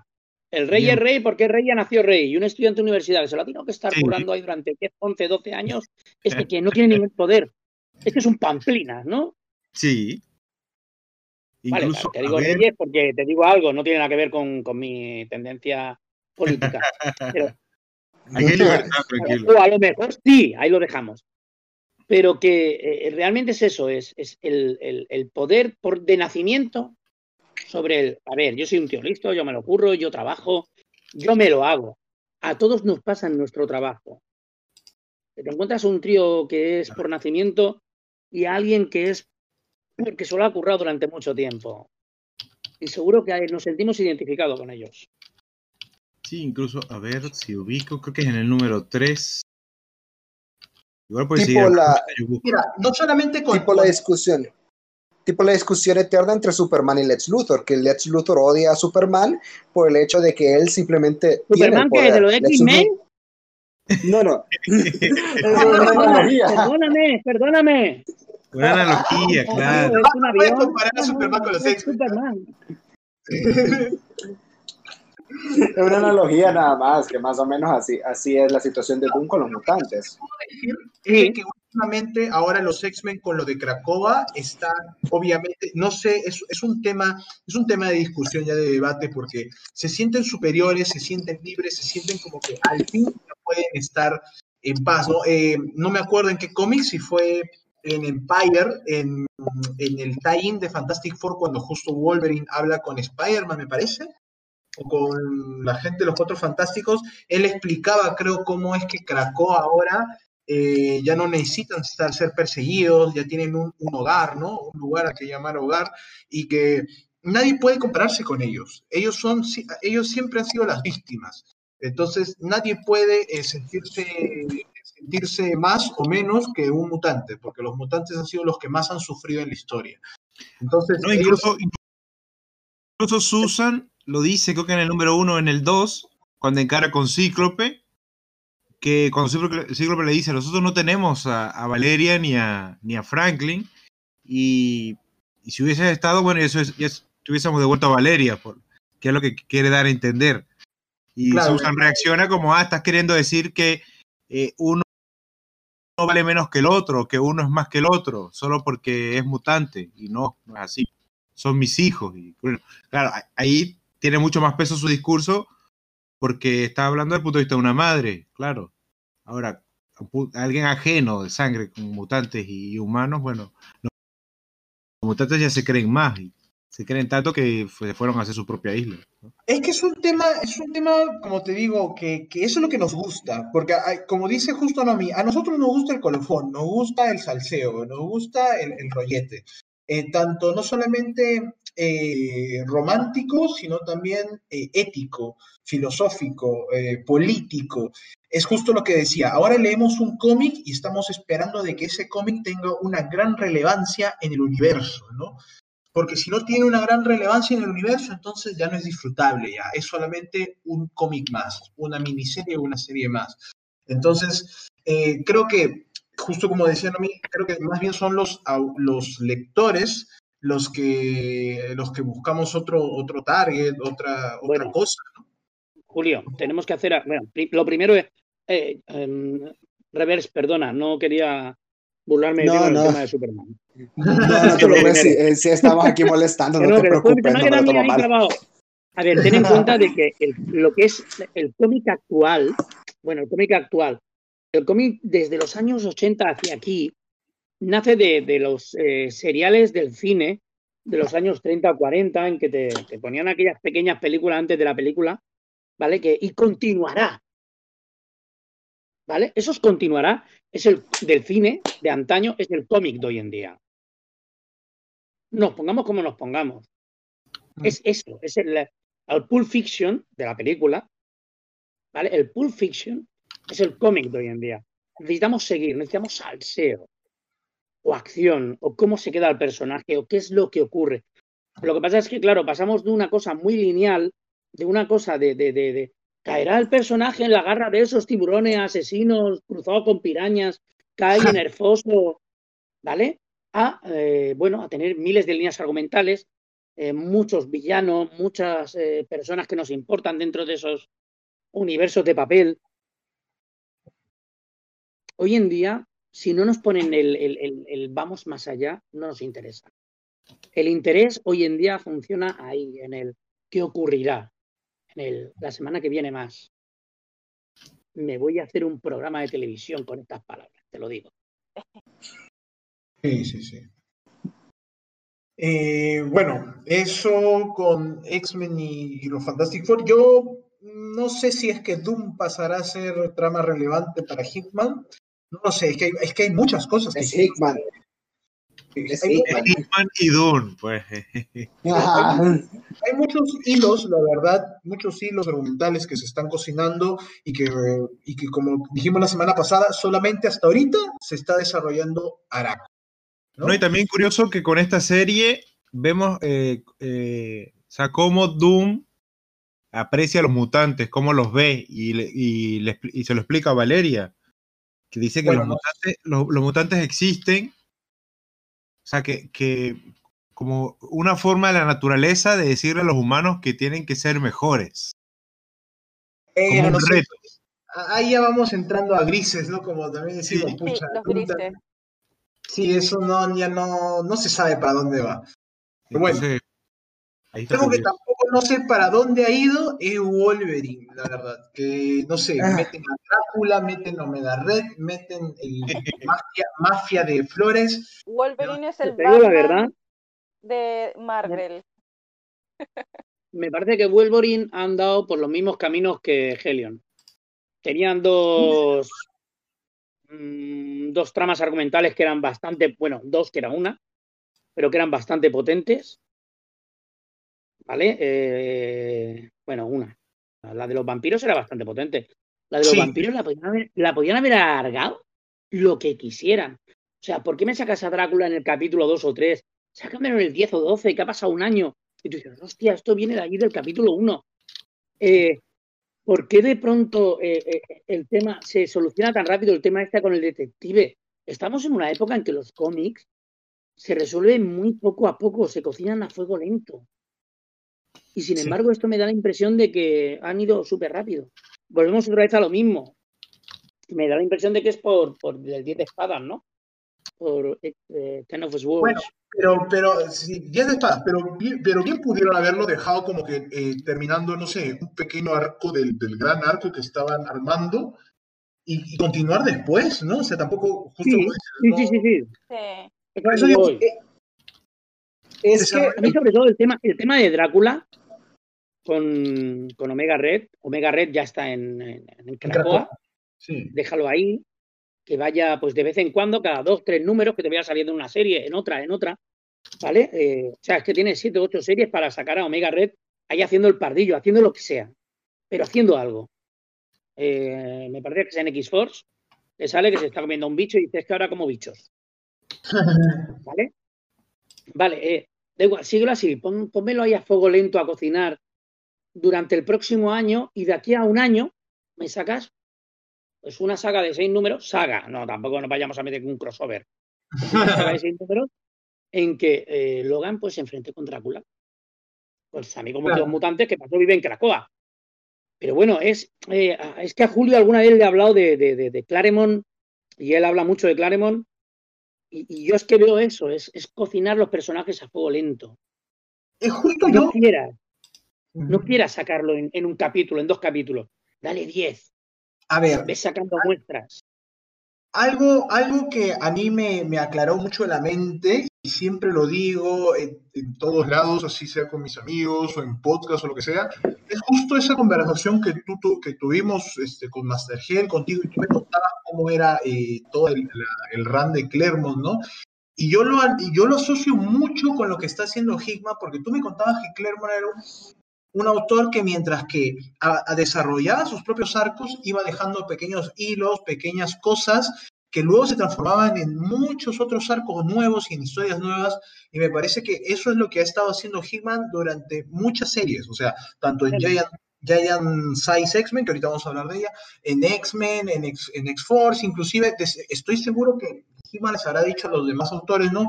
Vayan haciendo eso porque nosotros vemos que en cada cómic no es de que comience un arco y cierre, como por ejemplo sí ha pasado ¿no? en, Wolverine, en, en Helions, sino que en otros, eh, en Marauders, en Exos y demás, se han, eh, se han desarrollado los arcos actuales, pero han ido liberando, dejando pequeños hilos, pequeños hilos, pequeños hilos, que se van a ver más adelante, supongo. Entonces, eh, yo siempre me acuerdo de ese ejemplo y, y yo lo veo y sí, me parece que eso es lo bonito, ¿no? Cuando se van desarrollando cosas, se van quedando cosas en el tintero, eh, o sea, en el trasfondo, mejor dicho, para luego verlas, ¿no? En vez de solamente ir y cerrar y ¡pum! se acabó. Y Bueno, mañana otra eh, cosa y aquí no ha ocurrido nada. Sí, exacto. Yo soy también el, el cómic de Wolverine y justo le decía ahora a Carla antes de que eh, comenzara el podcast de que a Wolverine lo mataron en 2014 fue, no me acuerdo cuándo mataron, cuándo Soule mató a Wolverine. Eh, Sí, 2014. Seis no, años mira, está Ah, muerto. fue cabal. Sí, hace tanto tiempo mataron a Wolverine porque la editorial dijo, ya no sabemos qué hacer con el personaje, ya no sabemos qué historias darle, entonces lo matamos.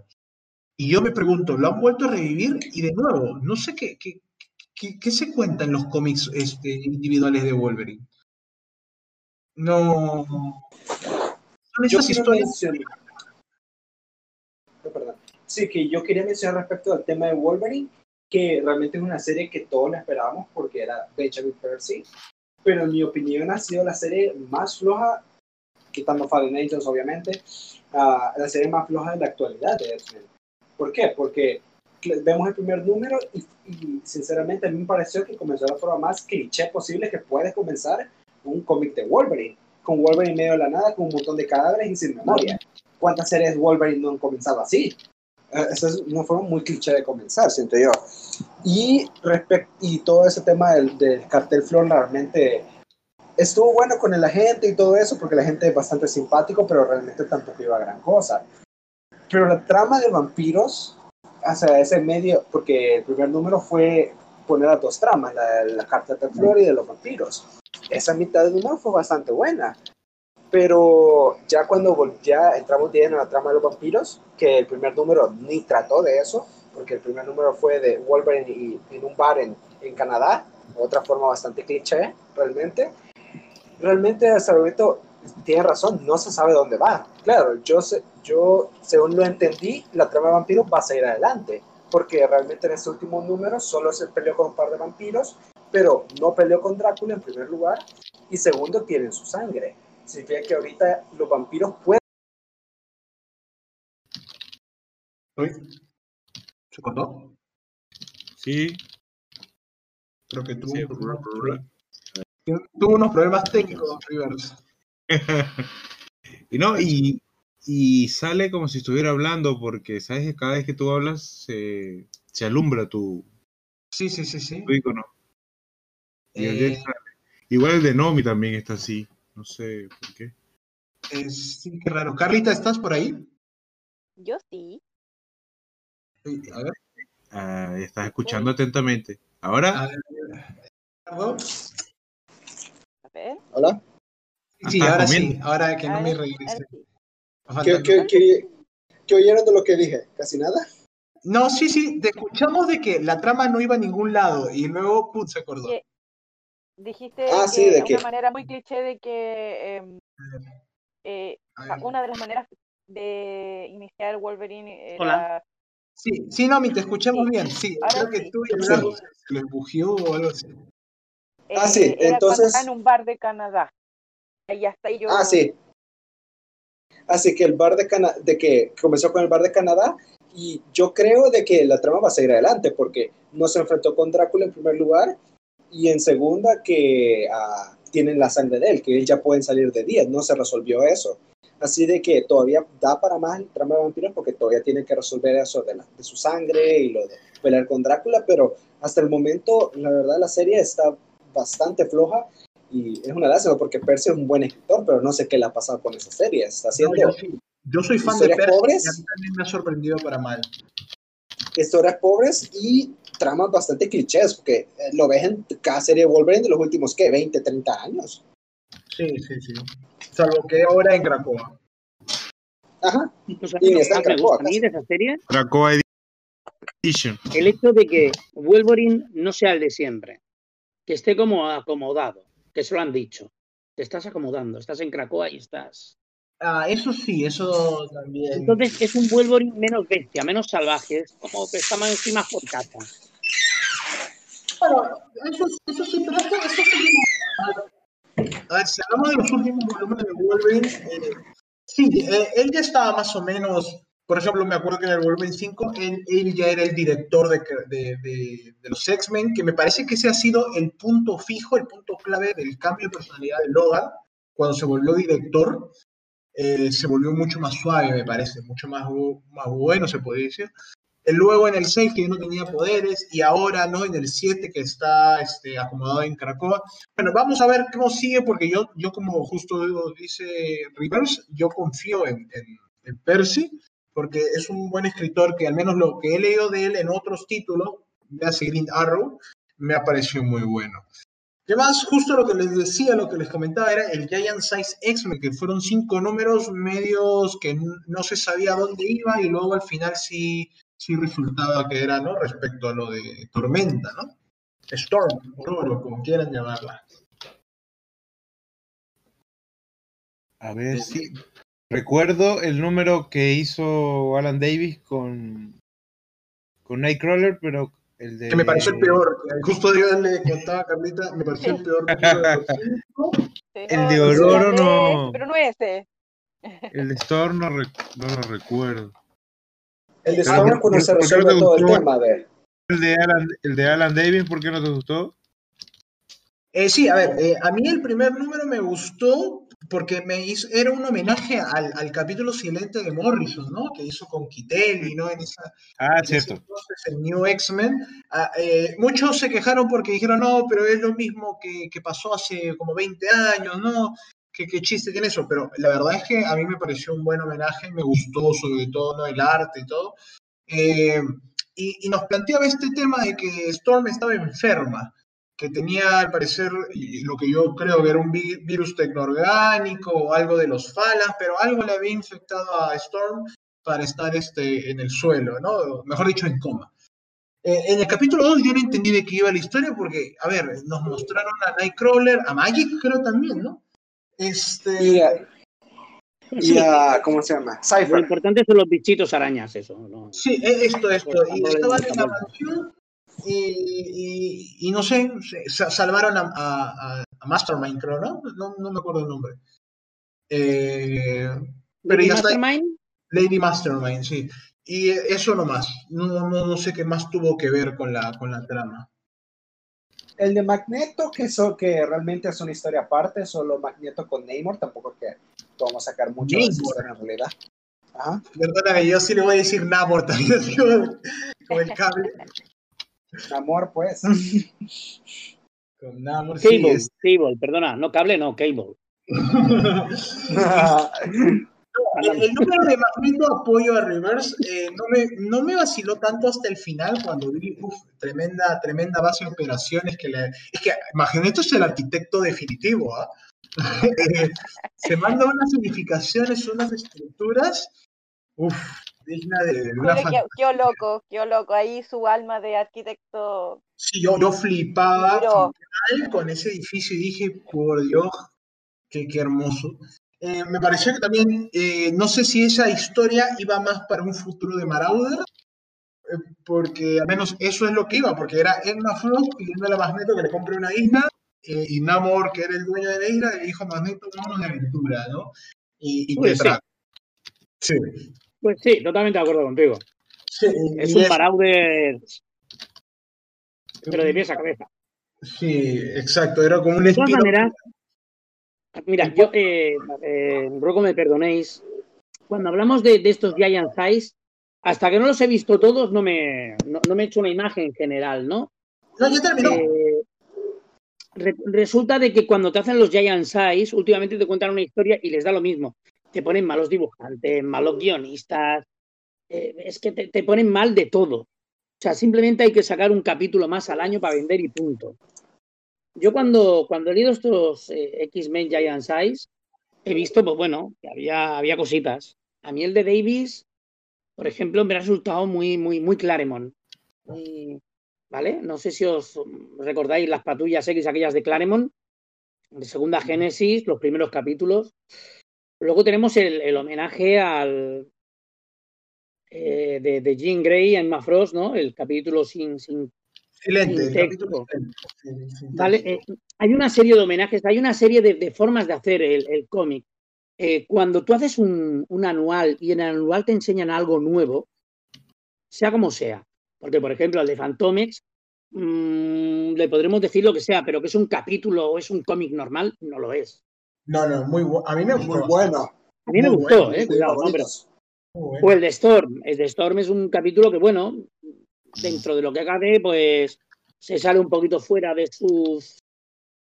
Hasta el de Magneto, si te pones. Todos los capítulos se salen un poquito fuera de lo que es la colección particular.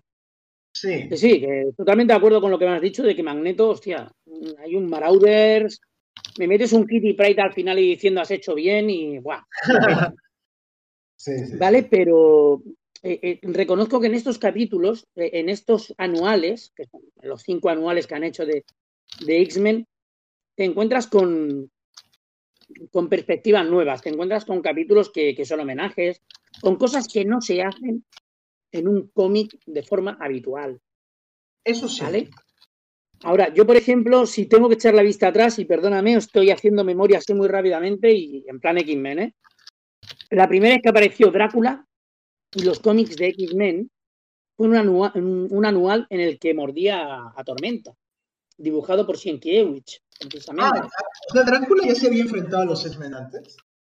Uf, estoy hablando del ochenta y pico. Muy Ah, buen ya, anual. ya ves, Ah, eso es algo que- es- es- Correcto.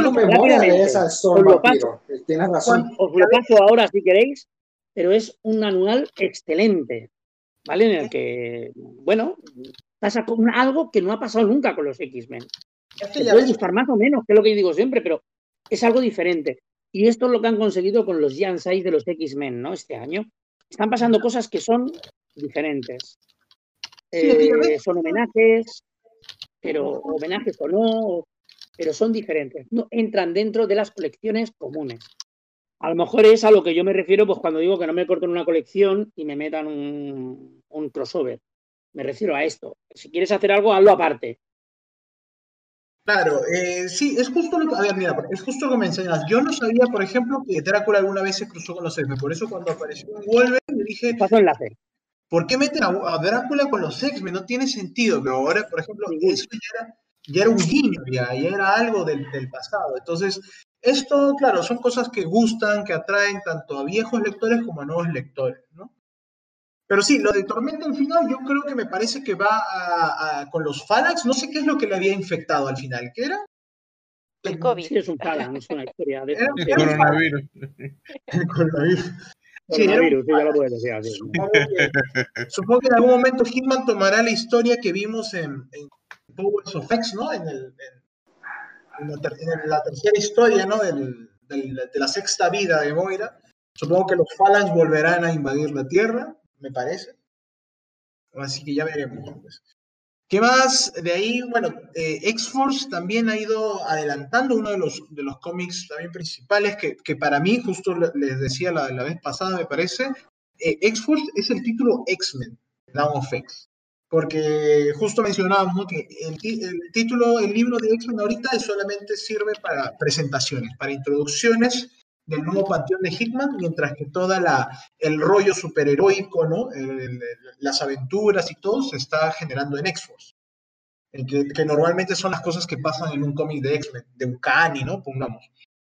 Eh, Pero. mm, pero no sé, a ver, digan ustedes cómo les, qué les ha parecido, porque para mí está bien. A mí particularmente- Veo que los X-Men, en la actualidad, ¿eh? o sea, estamos hablando de todas las series, no, no es un cómic superheroico. No. A ver, lo es. Son superhéroes, son mutantes, tienen trajes bonitos, mierdas de estas. Pero es un cómic que trata, que, que- que- que- que va a algún sitio y que te, te enseña cosas. Eh, ahora mismo estamos metidos en un evento, y perdón que me adelante, de espadas. O sea, perdóname, ¿de espadas? Estamos dando un paso atrás. Sí, es Eh, la gente extraño. cada vez usa menos sus uniformes. Al principio usaban todos los uniformes, ¿os acordáis? Que daba lo mismo de qué época fueran, se los ponían, ¿no? Y eso me encantaba. Ahora ya cada vez hasta usan menos sus uniformes. Te tienen que decir, ponte el uniforme. ¿Vale? Eh, no es un eh, te habla de cosas. Y es un cómic de superhéroes. Pero no es el cómic. A ver, eh, tú te pillas un Vengadores del año que te haga falta y en cada capítulo hay hostias con alguien.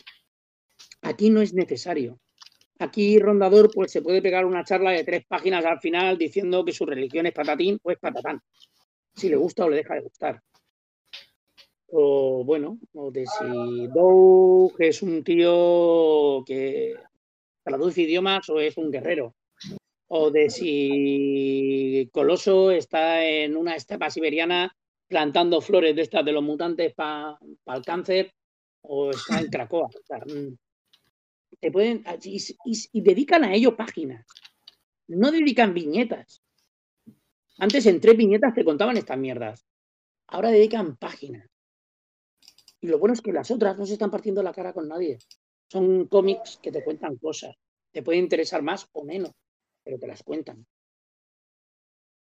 Te están dando una, una visión distinta de cómo es lo que ellos, cómo es que ellos viven, en realidad. Con todos sus traumas. Caldita, cuando quieras hablamos, coño. Ah, ¿Por qué? ah, sí, se escucha, se te escucha muy bajo, Carlita. Ah, miércoles. ¿En serio? Pues, No, Ah, yo te oigo bien. bien, ¿eh? Está bien. Yo te oigo bien. Sí, yo lo oigo bien. Sí, este, no, sí, es que no sé, yo, yo también opino lo mismo que Nomi. Este, X-Force eh, nos cuentan mu- muy pocas cosas, me parece que hay muy poca acción para hacer X-Force, es que también todo regresa de nuevo al título. Cuando uno recuerda los cómics de X-Force, estas cosas no pasan. Luego uno dice, no, ya, ok, es como X-Men, pero también, no sé, todo, muchos capítulos se centró en Domino, también en Colossus. Y, y me parece que lo mejor de la serie es Black Tom, Black Tom Cassidy.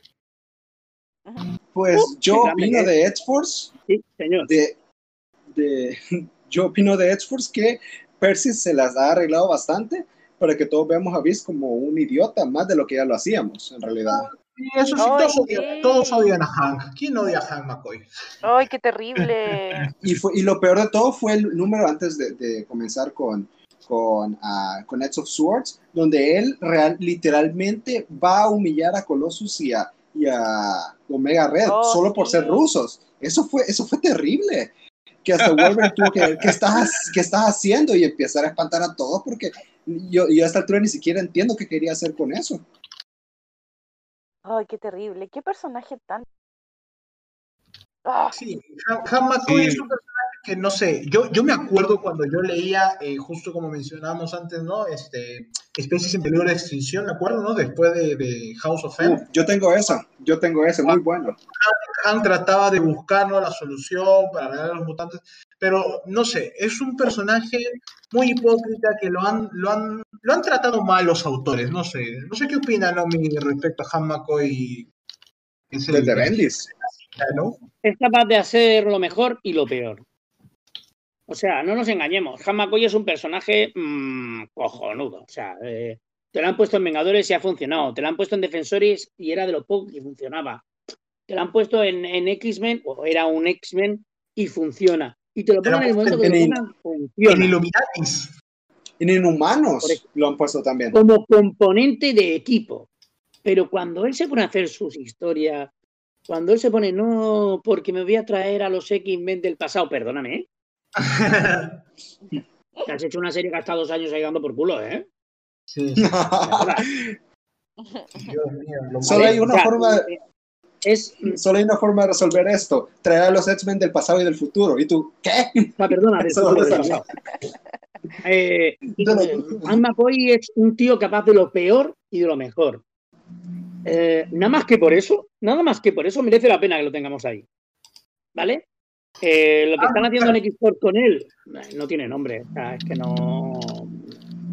Es uno de las grandes mentes del planeta, es uno de los grandes mutantes del planeta, es un X-Men original y lo tienen ahí entre libros y probetas y máquinas del tiempo y su puta madre. No es que no lo entiendo. No le entiendo la. lo- pero para mí es uno de los grandes personajes ¿eh? de Marvel en general. O sea, estamos hablando de que este tío, ¿cuántos años ha estado en el cuadradico aquel que salía encima de los cómics? Con los personajes que salían. Este tío ha estado 10, 15, 20 años. ya Sí, eso Yo- McCoy. Es, es historia de Marvel. Sí, no, eh, la verdad es de que a, a Hank lo amas o lo odias, pero bueno, eh, lo que sí es de que al menos él, él da, da algo que, que hablar, de qué hablar. Cosa que muchos Pero él estuvo con Abigail Brand y, nadie, y pocos pueden decir eso. ¿De quién? Cuando estaba con Abigail Brandt, Oh, este, bueno, para ir cerrando ya esto, terminemos con una chica muy especial. Sí. Terminamos con Marauder, que muchos diremos que es la mejor, la mejor serie de Down of X, la verdad. O me parece que ha sido la que menos baches ha tenido, ¿no? A lo largo de... Duan confío. Sí, en Dugan We Trust. ¿Qué podemos decir Bueno. de, de los piratas del, del- del Caribe? Últimamente está flojita, ¿no? ¿Perdón? Últimamente está flojita. Yo creo que flojeó y, Sí, cayó cuando, cuando Dugan, después de, de- de darnos mucha expectativa, ¿no? ¿Por qué Kitty Pryde no puede revivir? ¿Por qué Kitty Pryde no puede pasar por los portales? No- nos saca, nos termina con un, ah, es que no lo intentamos, nos daba miedo, ¿no? Nos daba ansiedad. Pero espera, respecto a eso, no es que ya pueda cruzar los portales, que todavía no puede hacerlo. No puede, Es pero bueno, ya revivió. Pero no sé, No, dale, perdón. Sí, termina yo, voy a hacer lo mío después. Eh, a ver, yo lo que puedo opinar de Marauders es de que para mí, justo como lo decía todo el mundo, es como una especie de juego de tronos, ¿no? Es como que, a ver, no solamente contamos la historia de Kitty Pryde, contamos la historia de la Hellfire Trade Company. Eh, hablamos de Emma Frost, de, hablamos de, de Sebastian Shaw, de Kitty y de su propia gente, ¿no? De sus, de su, de Bishop, de sus caballeros, ¿no? Me parece de que eso es lo bueno de Marauders, de los personajes que se van desarrollando, que van que, que siempre, que siempre se está tramando algo. Que Dugan Pero ahí. no nos equivoquemos. Lo que más nos ha gustado de esa serie es el cambio de Kitty. Ah, niña. que ya no es Y Kitty. Kitty de pronto se pone una que se vuelve una aquí, ¿eh? que dice matar a Shao en los puños. Ah, eso sí. nos pone a todos. Eso es, es el cambio de, de, bueno, como diría Julio Iglesias, de niña a mujer. ¿Vale? Es el cambio, es lo que dice, "Mm, Dios mío, Marauder, ¿qué pasa aquí? Tenemos al, al bufón o al Sancho Panza, por llamarlo de alguna manera. Vienen de ahí, todo bebe de la lite- las Spyros. Eh, tenemos a, a- a gente importante dando consejos. Tenemos, tenemos un cómic completo. Un cómic completo que mm, para mí deja de coger un poquito cuando muere Kitty Pryde. Ahí Sí. se quedan como, "Ay, ¿qué pasa, no? Y desde Es que- entonces lleva un poquito ranqueante.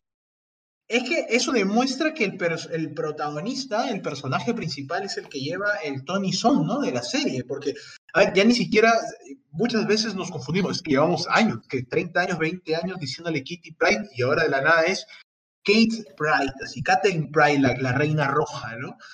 Eh, y, obviamente es, es difícil eh, asimilar, ¿no? Lo, lo- el, el salto del personaje de una niña, ¿no? O bueno, no niña, pero Kitty Pryde, por ejemplo, fue tratada muy mal en X-Cold, que todo el mundo lo odiaba, muchos lo odiaban al menos, porque era un personaje bastante insufrible, pero ahora en Marauders se ha vuelto, se ha ganado el cariño y el corazón de todos, así. Mujeres, hombres, ahora ya no solamente le va, bueno, no, sa- no sabemos, muchos dicen que sí, Kitty, por ejemplo, tenía un ligue con Magic, ahora también lo quieren confirmar, ahora también con Rachel, eh, ahora, por ejemplo, no la vimos en el último número tener su momento con la tatuadora. Kitty Pryde va, va a toda hostia, sí, a, a- a su rollo. Apuesto por la tatuadora. Sí. 10 a 1 por la tatuadora. Ella va con todo, no le importa nada, la mataron, la revivieron. Vamos, voy, a, voy a matar a yo y que, si quieren pueden mirar los puños, no importa. Tengo, Uy, tengo un dragón a mi costado, a una, tri- a una diosa, a un mutante omega, a- al, al soldado este, cronotemporal. Los, te- los tengo a todos, así, los tengo a todos. pero re- reverse, es lo Pero- que decía hace un rato. O sea, fíjate, chao. Tranquilo, que sé lo que has hecho. Y te dejo ahí cocinando a fuego lento, ya me la veré Sí. contigo. Sí, sí, sí, sí, sí. Dame tiempo. Sí. Dame tiempo, sí, exacto. Pero otra cosa respecto a Marauders, eh, todos hablamos de Kate y nos encanta Kate y todo eso, pero la relación de her- hermana mayor y hermana menor entre Kate y Emma, buenísimo. Emma Frost en este, ya pasamos de tener años de verla como una loca, ahí en los últimos runs de X-Men, como una loca villana, desde, desde, desde hace tiempo lo vemos así, pero ahora la han rescatado. Kitty fue una alien, ¿no? que tiene con Kate es- Ajá, sí, Ah, creo ¿recordad que sí, ajá. Una alien. Ah. Estuvo ahí con los aliens, estuvo con Emma, ¿eh?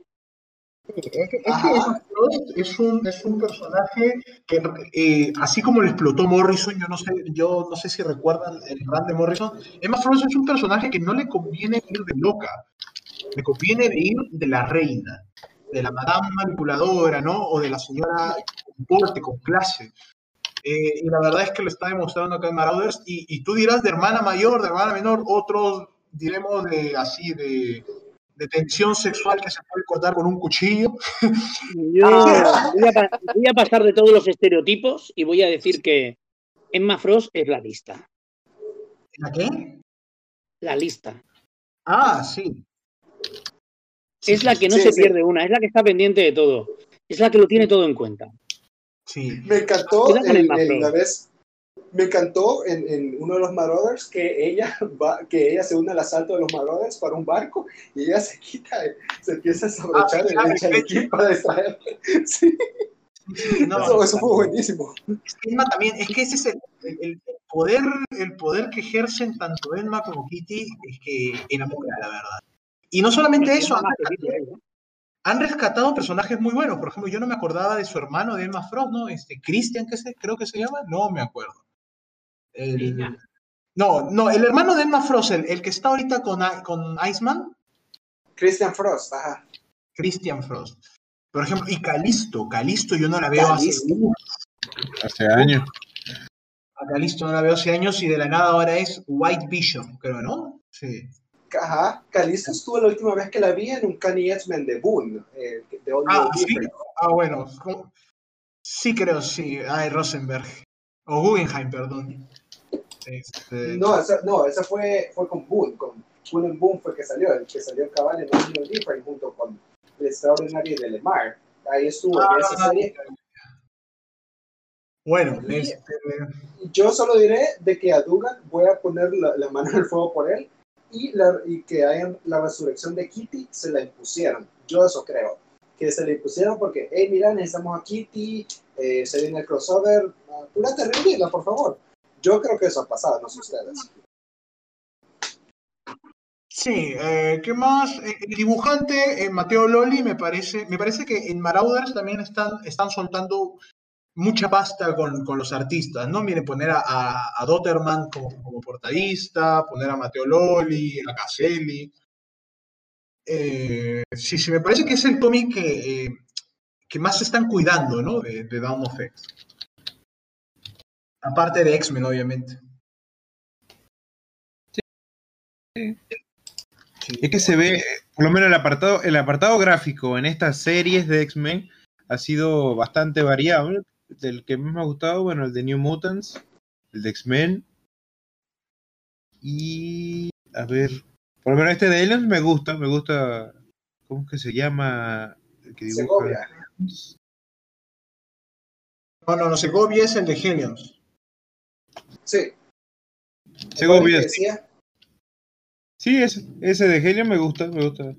Sí, a mí también Pero me es que no podemos, no podemos olvidar a Aliens. Ay, a Aliens, perdóname, a Fallen Angels. Fallen Angels, el apartado gráfico era muy bueno. ¿Ah, sí? No, no sé. A mí. O no ah, recuerdo. Era bueno. Volvemos a lo mismo, era oscuro, era mm, sucio. Ah, ya, ya, claro. ¿No? sí. Tenía una buena ambientación, o mejor dicho, calzaba, calzaba con el estilo de la historia. Era coherente. Era coherente, era coherente. Eso Sí, sí, porque, eso sí, pero el traje de, de X23 está re feo, ese, ese traje que le pusieron. A mí no me gustó. se enfocaban mucho en, en el fanservice, me parece. No, y el dibujo en Wolverine también está bastante bueno. Sí, pero, pero es porque es el, es el legendario Andy Kubert. No, pero Bo- Bo- Bogdano- Bogdanovich creo que se llama, así. Bogdanovich Ah, ya, tampoco lo ha hecho mal. el nuevo, el nuevo Greg Capullo, ¿no? Este, sí, hay muchos artistas que ahora se están queriendo parecer a, a otros, ¿no? Sí, bueno, son tendencias que pasan en el cómic. Eh, yo por lo menos viendo, leyendo un poco más de, de historia de cómics, este, creo que hubo un tiempo en los, sese- en los 70 u 80 en el que le pedían a todo el mundo que dibujara como, como el más popular en ese momento. Creo que, ahora no recuerdo el nombre, pero son tendencias, sí. John Byrne.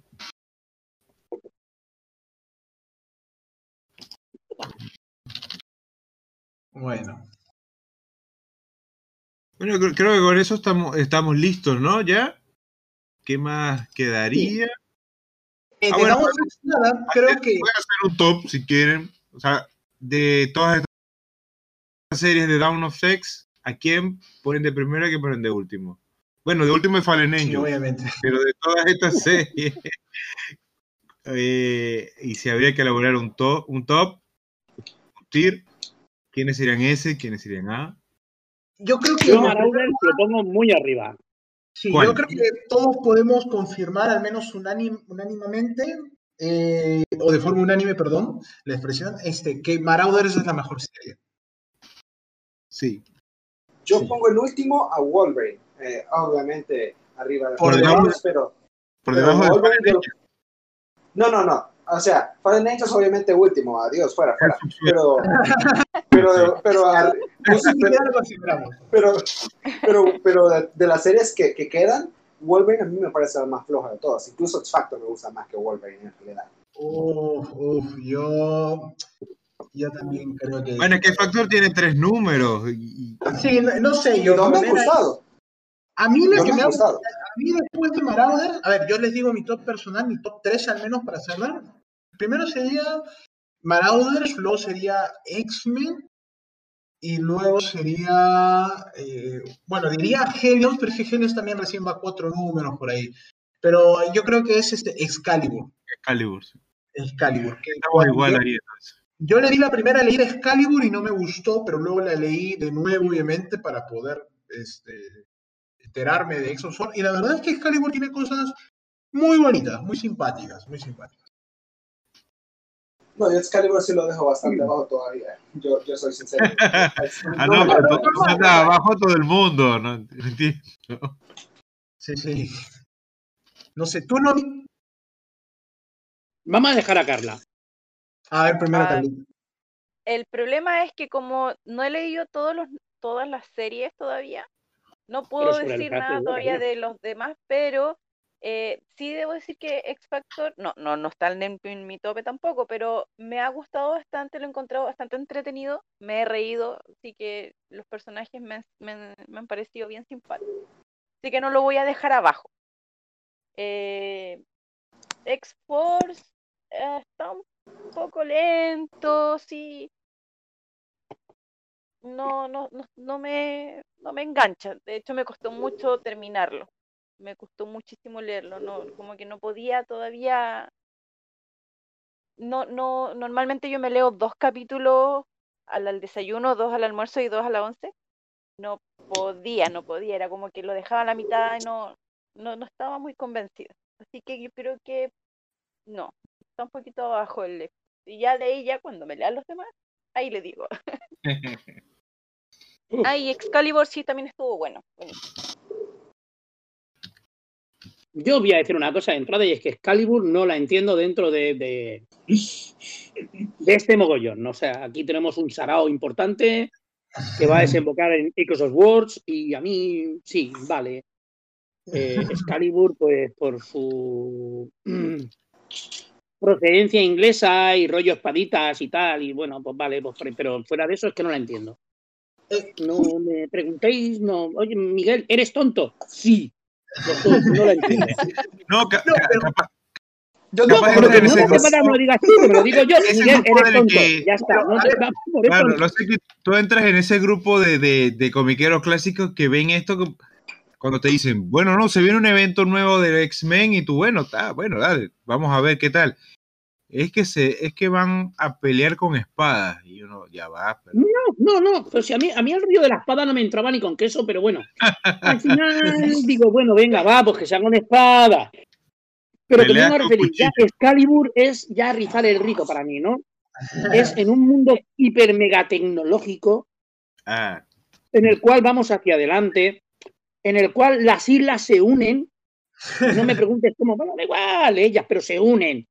En el cual, Bueno, mm, a través de portales, ellos van de un lado a otro. De pronto llega una serie y te dice: Esto va a ser magia, mucha magia, pero a patadas. Y tú dices: "Mm, No me cuadra. Pues a mí me pasa eso. bueno, imagínate cuando llegue, transforma en un dragón, así, que lanza fuego. Sí. Sí. Ima- imagínate cuando llegue Enter the Phoenix y veas el torneo galáctico con todo el mundo peleando por la armadura de Phoenix, por la, por la fuerza Fénix. Sí, me quedo con Skywalker. Me quedo con Anakin Skywalker. Es que creo que, es que, creo que, Yeah. los cómics, creo que los cómics están, están tomando, están bebiendo mucho del anime, ¿no? Ahora estamos con Sí. el torneo de las espadas, luego viene el torneo así tipo lo- los caballeros del zodiaco, ¿no? Este, La armadura de Sí, hombre, por supuesto. Sí, sí, es Hombre. eh, muy, muy, Y Coloso es uno de los caballeros del Zodíaco, sí o también. O sea, no me jodas. Hay que buscar, un- hay que buscar una espada que se perdió, por eso la están buscando. Entonces, a ver, a lo que me vengo a referir es, eh, Excalibur se me va un poquito de las manos. Eh, sí que es verdad de que a mí la serie de Excalibur, por el- a mí el rollo inglés me encanta. O sea, el Wisdom, el señor Wisdom, este que estuvo liado con, Kitty Pride, que ha tenido miniserie, el M16. A mí los rollitos estos ingleses me gustan mucho, mucho, pero mucho, mucho. Será por europeo, no lo sé. Pero me encantan. Pero a mí esta serie me está costando. Y yo he sido de Excalibur a muerte, ¿eh? O sea, yo salió Excalibur, Alan Davis ahí, y Miguel era de los que cada, cada mes estaba en el kiosco y se gastaba 95 pesetas que valía el TVO y se compraba el capítulo. Uy, hace años. Pesetas. Décadas, décadas. Pero yo me lo, yo me lo compraba. que no queden dudas que han sido décadas. Entonces, eh, a ver, me, me cuesta mucho decirlo, pero a mí Excalibur yo lo pondría bastante atrás. A mí, de las que más me gustan, lo que más me está gustando por el momento es eh, Marauders. Aun habiendo bajado, me gusta Marauders. Eh, tengo una debilidad por los, por los nuevos mutantes y me voy a quedar con X Factor. Eh, la encuentro una serie de momento muy gamberra. Y es lo que a mí me gusta de, de, de, de las series, ¿no? A ver, de las series estamos haciendo un título y tenemos que pasarlo bien. Vamos a trabajar, vamos a pasarlo bien. Claro. Y con X Factor te lo pasas bien. Te lo pasas bien trabajándolo, te lo pasas bien dibujándolo y te lo pasas bien leyéndolo. Para mí, perfecto. Sí, se nota que Yo- lo hacen así como por diversión, casi. Bueno, Y plata, pero- Que, que se divierten, más que por diversión, que se divierten No, eso, haciéndolo. es- eso Sí, se nota, la- eso la se nota cuando bien, lees algo. Sí, Da- Daken es un personaje increíble en X Factor ahorita. ¿no? Oh, Sí, mira, sin ir más lejos, Daken, o sea, Me, me ha caído bien. exactamente, es un personaje que no le cae bien a nadie y te ha caído bien aquí, o sea, eh, es un personaje que la puede cagar. La última viñeta que tiene en el último capítulo, en el capítulo 3, la caga y dicen, mierda, ¿no? Me la ha cagado. O sea, es un tío que, que- que- que, mm, aparte que nos ponen, el, siempre ha sido un tío que te saca garras, tiene tatus y cresta. Ah, cuando le este preguntó, caso, "Oye, no. mire, ¿qué pasó El- con el, el- con el que salías que se murió? Exacto, sí, ni más ni menos. Pero aquí, desde el primer momento, no lo enfocan por las garras. me de hecho, me parece que no las ha sacado todavía, No, pero no, sí por el control de feromonas. Sí. Y ni las ha usado Vale, de cierto el control de feromonas. es un poder y lo están centrando ahí. Me gusta, me encanta. De aquí a cinco o seis capítulos saca las garras y dice, bueno, no es lo ven, no, es Daken.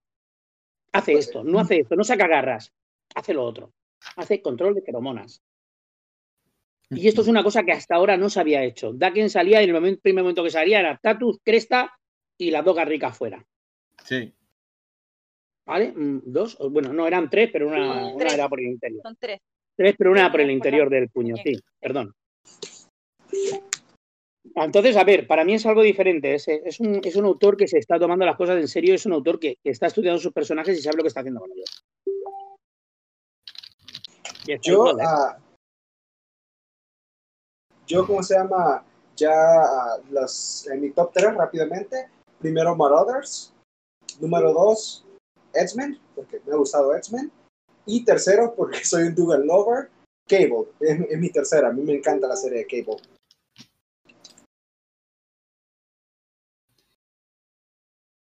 ¿Cómo, cómo repítelo? La de Cable sí la pones de primero, pero ¿y atrás? ¿De segunda? No, primero Marauders, segundo Sí. X-Men, porque la serie me ha gustado bastante. Y número 3, porque soy un Dougal Lover, Cable, Cable, perdón. Cable Sí. es... Cable, es- cable, me ha cable. encantado la Muy bien. serie. Gracias.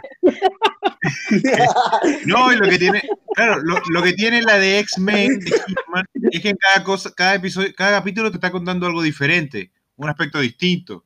Las demás, eh, eh, siguen una, una trama principal. He-Man lo que hace es sembrarte, cada, cada capítulo está sembrando algo a futuro. Que incluso lo vimos Sí, cuando estábamos. Aún así, eh, X-Men yo la sigo encontrando hoy en día, hoy por hoy, ¿eh? Que, a ver, que está claro que cuando la serie pete va a ser lo más. Porque con las cosas que tiene por medio va a ser lo más. Pero hoy por hoy es una serie menor. sí, Es una serie que no. Bueno, menor, cuidado, menor dentro de, de- de- de todo lo grande. Es lo que más se está vendiendo. En Marvel ahora seguramente. No tengo las cifras. Vale, pero para, para mí X-Men hoy en día, pues es una serie, pues eso, pues si te gustan los mutantes y te va el rollo, pues te la compras. Y pues como hemos hecho todo el mundo. ¿Qué te gustan? ¿Los Vengadores? Pues las tres series Vengadoras. ¿Qué te gustan? ¿Los mutantes? Pues las mm, 400 series mutantes. Y ya está. Y bueno, y para mí X-Men pues entran dentro de esas 400. Sí. De aquí a un tiempo será una gran serie, estoy seguro de ello. ¿eh? Bueno, cerramos entonces este episodio con, bueno, Jagger que tuvo que salir por problemas de Latinoamérica. El internet se le fue. No a saber por qué. Pero bueno, la- sí, la, la- la hemos pasado bien, hubo risas. Buenos momentos y nada, siempre es bueno compartir y hablar de la de los cómics que son las cosas que nos gustan y y no sé, a ver qué es lo que decía el Excel, a ver qué es lo que se viene. A La ver. próxima semana ya sería. eh, Me mola porque Isabel lo que se viene, lleva toda la noche tocándolo, ¿sabes? A ver. Lo tengo aquí, lo da mi vuelta. Ah, nos toca más Batman y más Jokers. Sí. Y Strange Adventures. Ay, Strange Adventures. Tengo ganas de meterle mano a esa mano al Strange Adventures. Tiene buena pinta. Sí, porque hay que hablar, hay que hablar sobre ese Batman 100, lo que pasó ahí, lo que pasó ahí en Joker. Yo quiero acabarme el Joker War porque no me ha gustado en lo más mínimo, pero me lo acabaré la próxima semana. Ah, no, no viste el número 100 todavía. No, como no, ya lo leí, por eso me lo quiero acabar. por- me lo quiero acabar en el sentido de que quiero tirarle, tirarle caca, porque es horrible. Porque, ah, Te digo claro, una cosa, yo le he echado un ojo en inglés por encima al Batman 100 y vamos a correr un estúpido velo, ¿eh? sí. Sí, sí, sí. A mí, vale que yo no soy seguidor del personaje, yo soy de totalmente Marvel, ya lo sabéis. Pero, hostia, de vez en cuando si leo algo, leo Batman. Y Sí, hay, cosas que, que- que definen, definen a un personaje, sí. Sí, es un poquito, yo qué sé, Batman 100 podrían haber hecho algo diferente, ¿eh? Sí, Por no decir que es un truño. Pero vamos, que podrían haber hecho diferente. sí. Bueno, Sí. pero eso, eso queda para un próximo episodio que deja a la gente con dudas. Vale. Sí. Oye, a- aprovecho aquí para lanzar una voz al aire, a las Sí. ondas, al que nos oiga. Ese, mm, e- esos podcasts ahí de los Avengers desde el principio de sus, de sus días, allá lo loco. ¿eh? Desde que descubrieron al Capitán América y enterraron el hielo. Son mil y pico de capítulos, a ver quién tiene narices.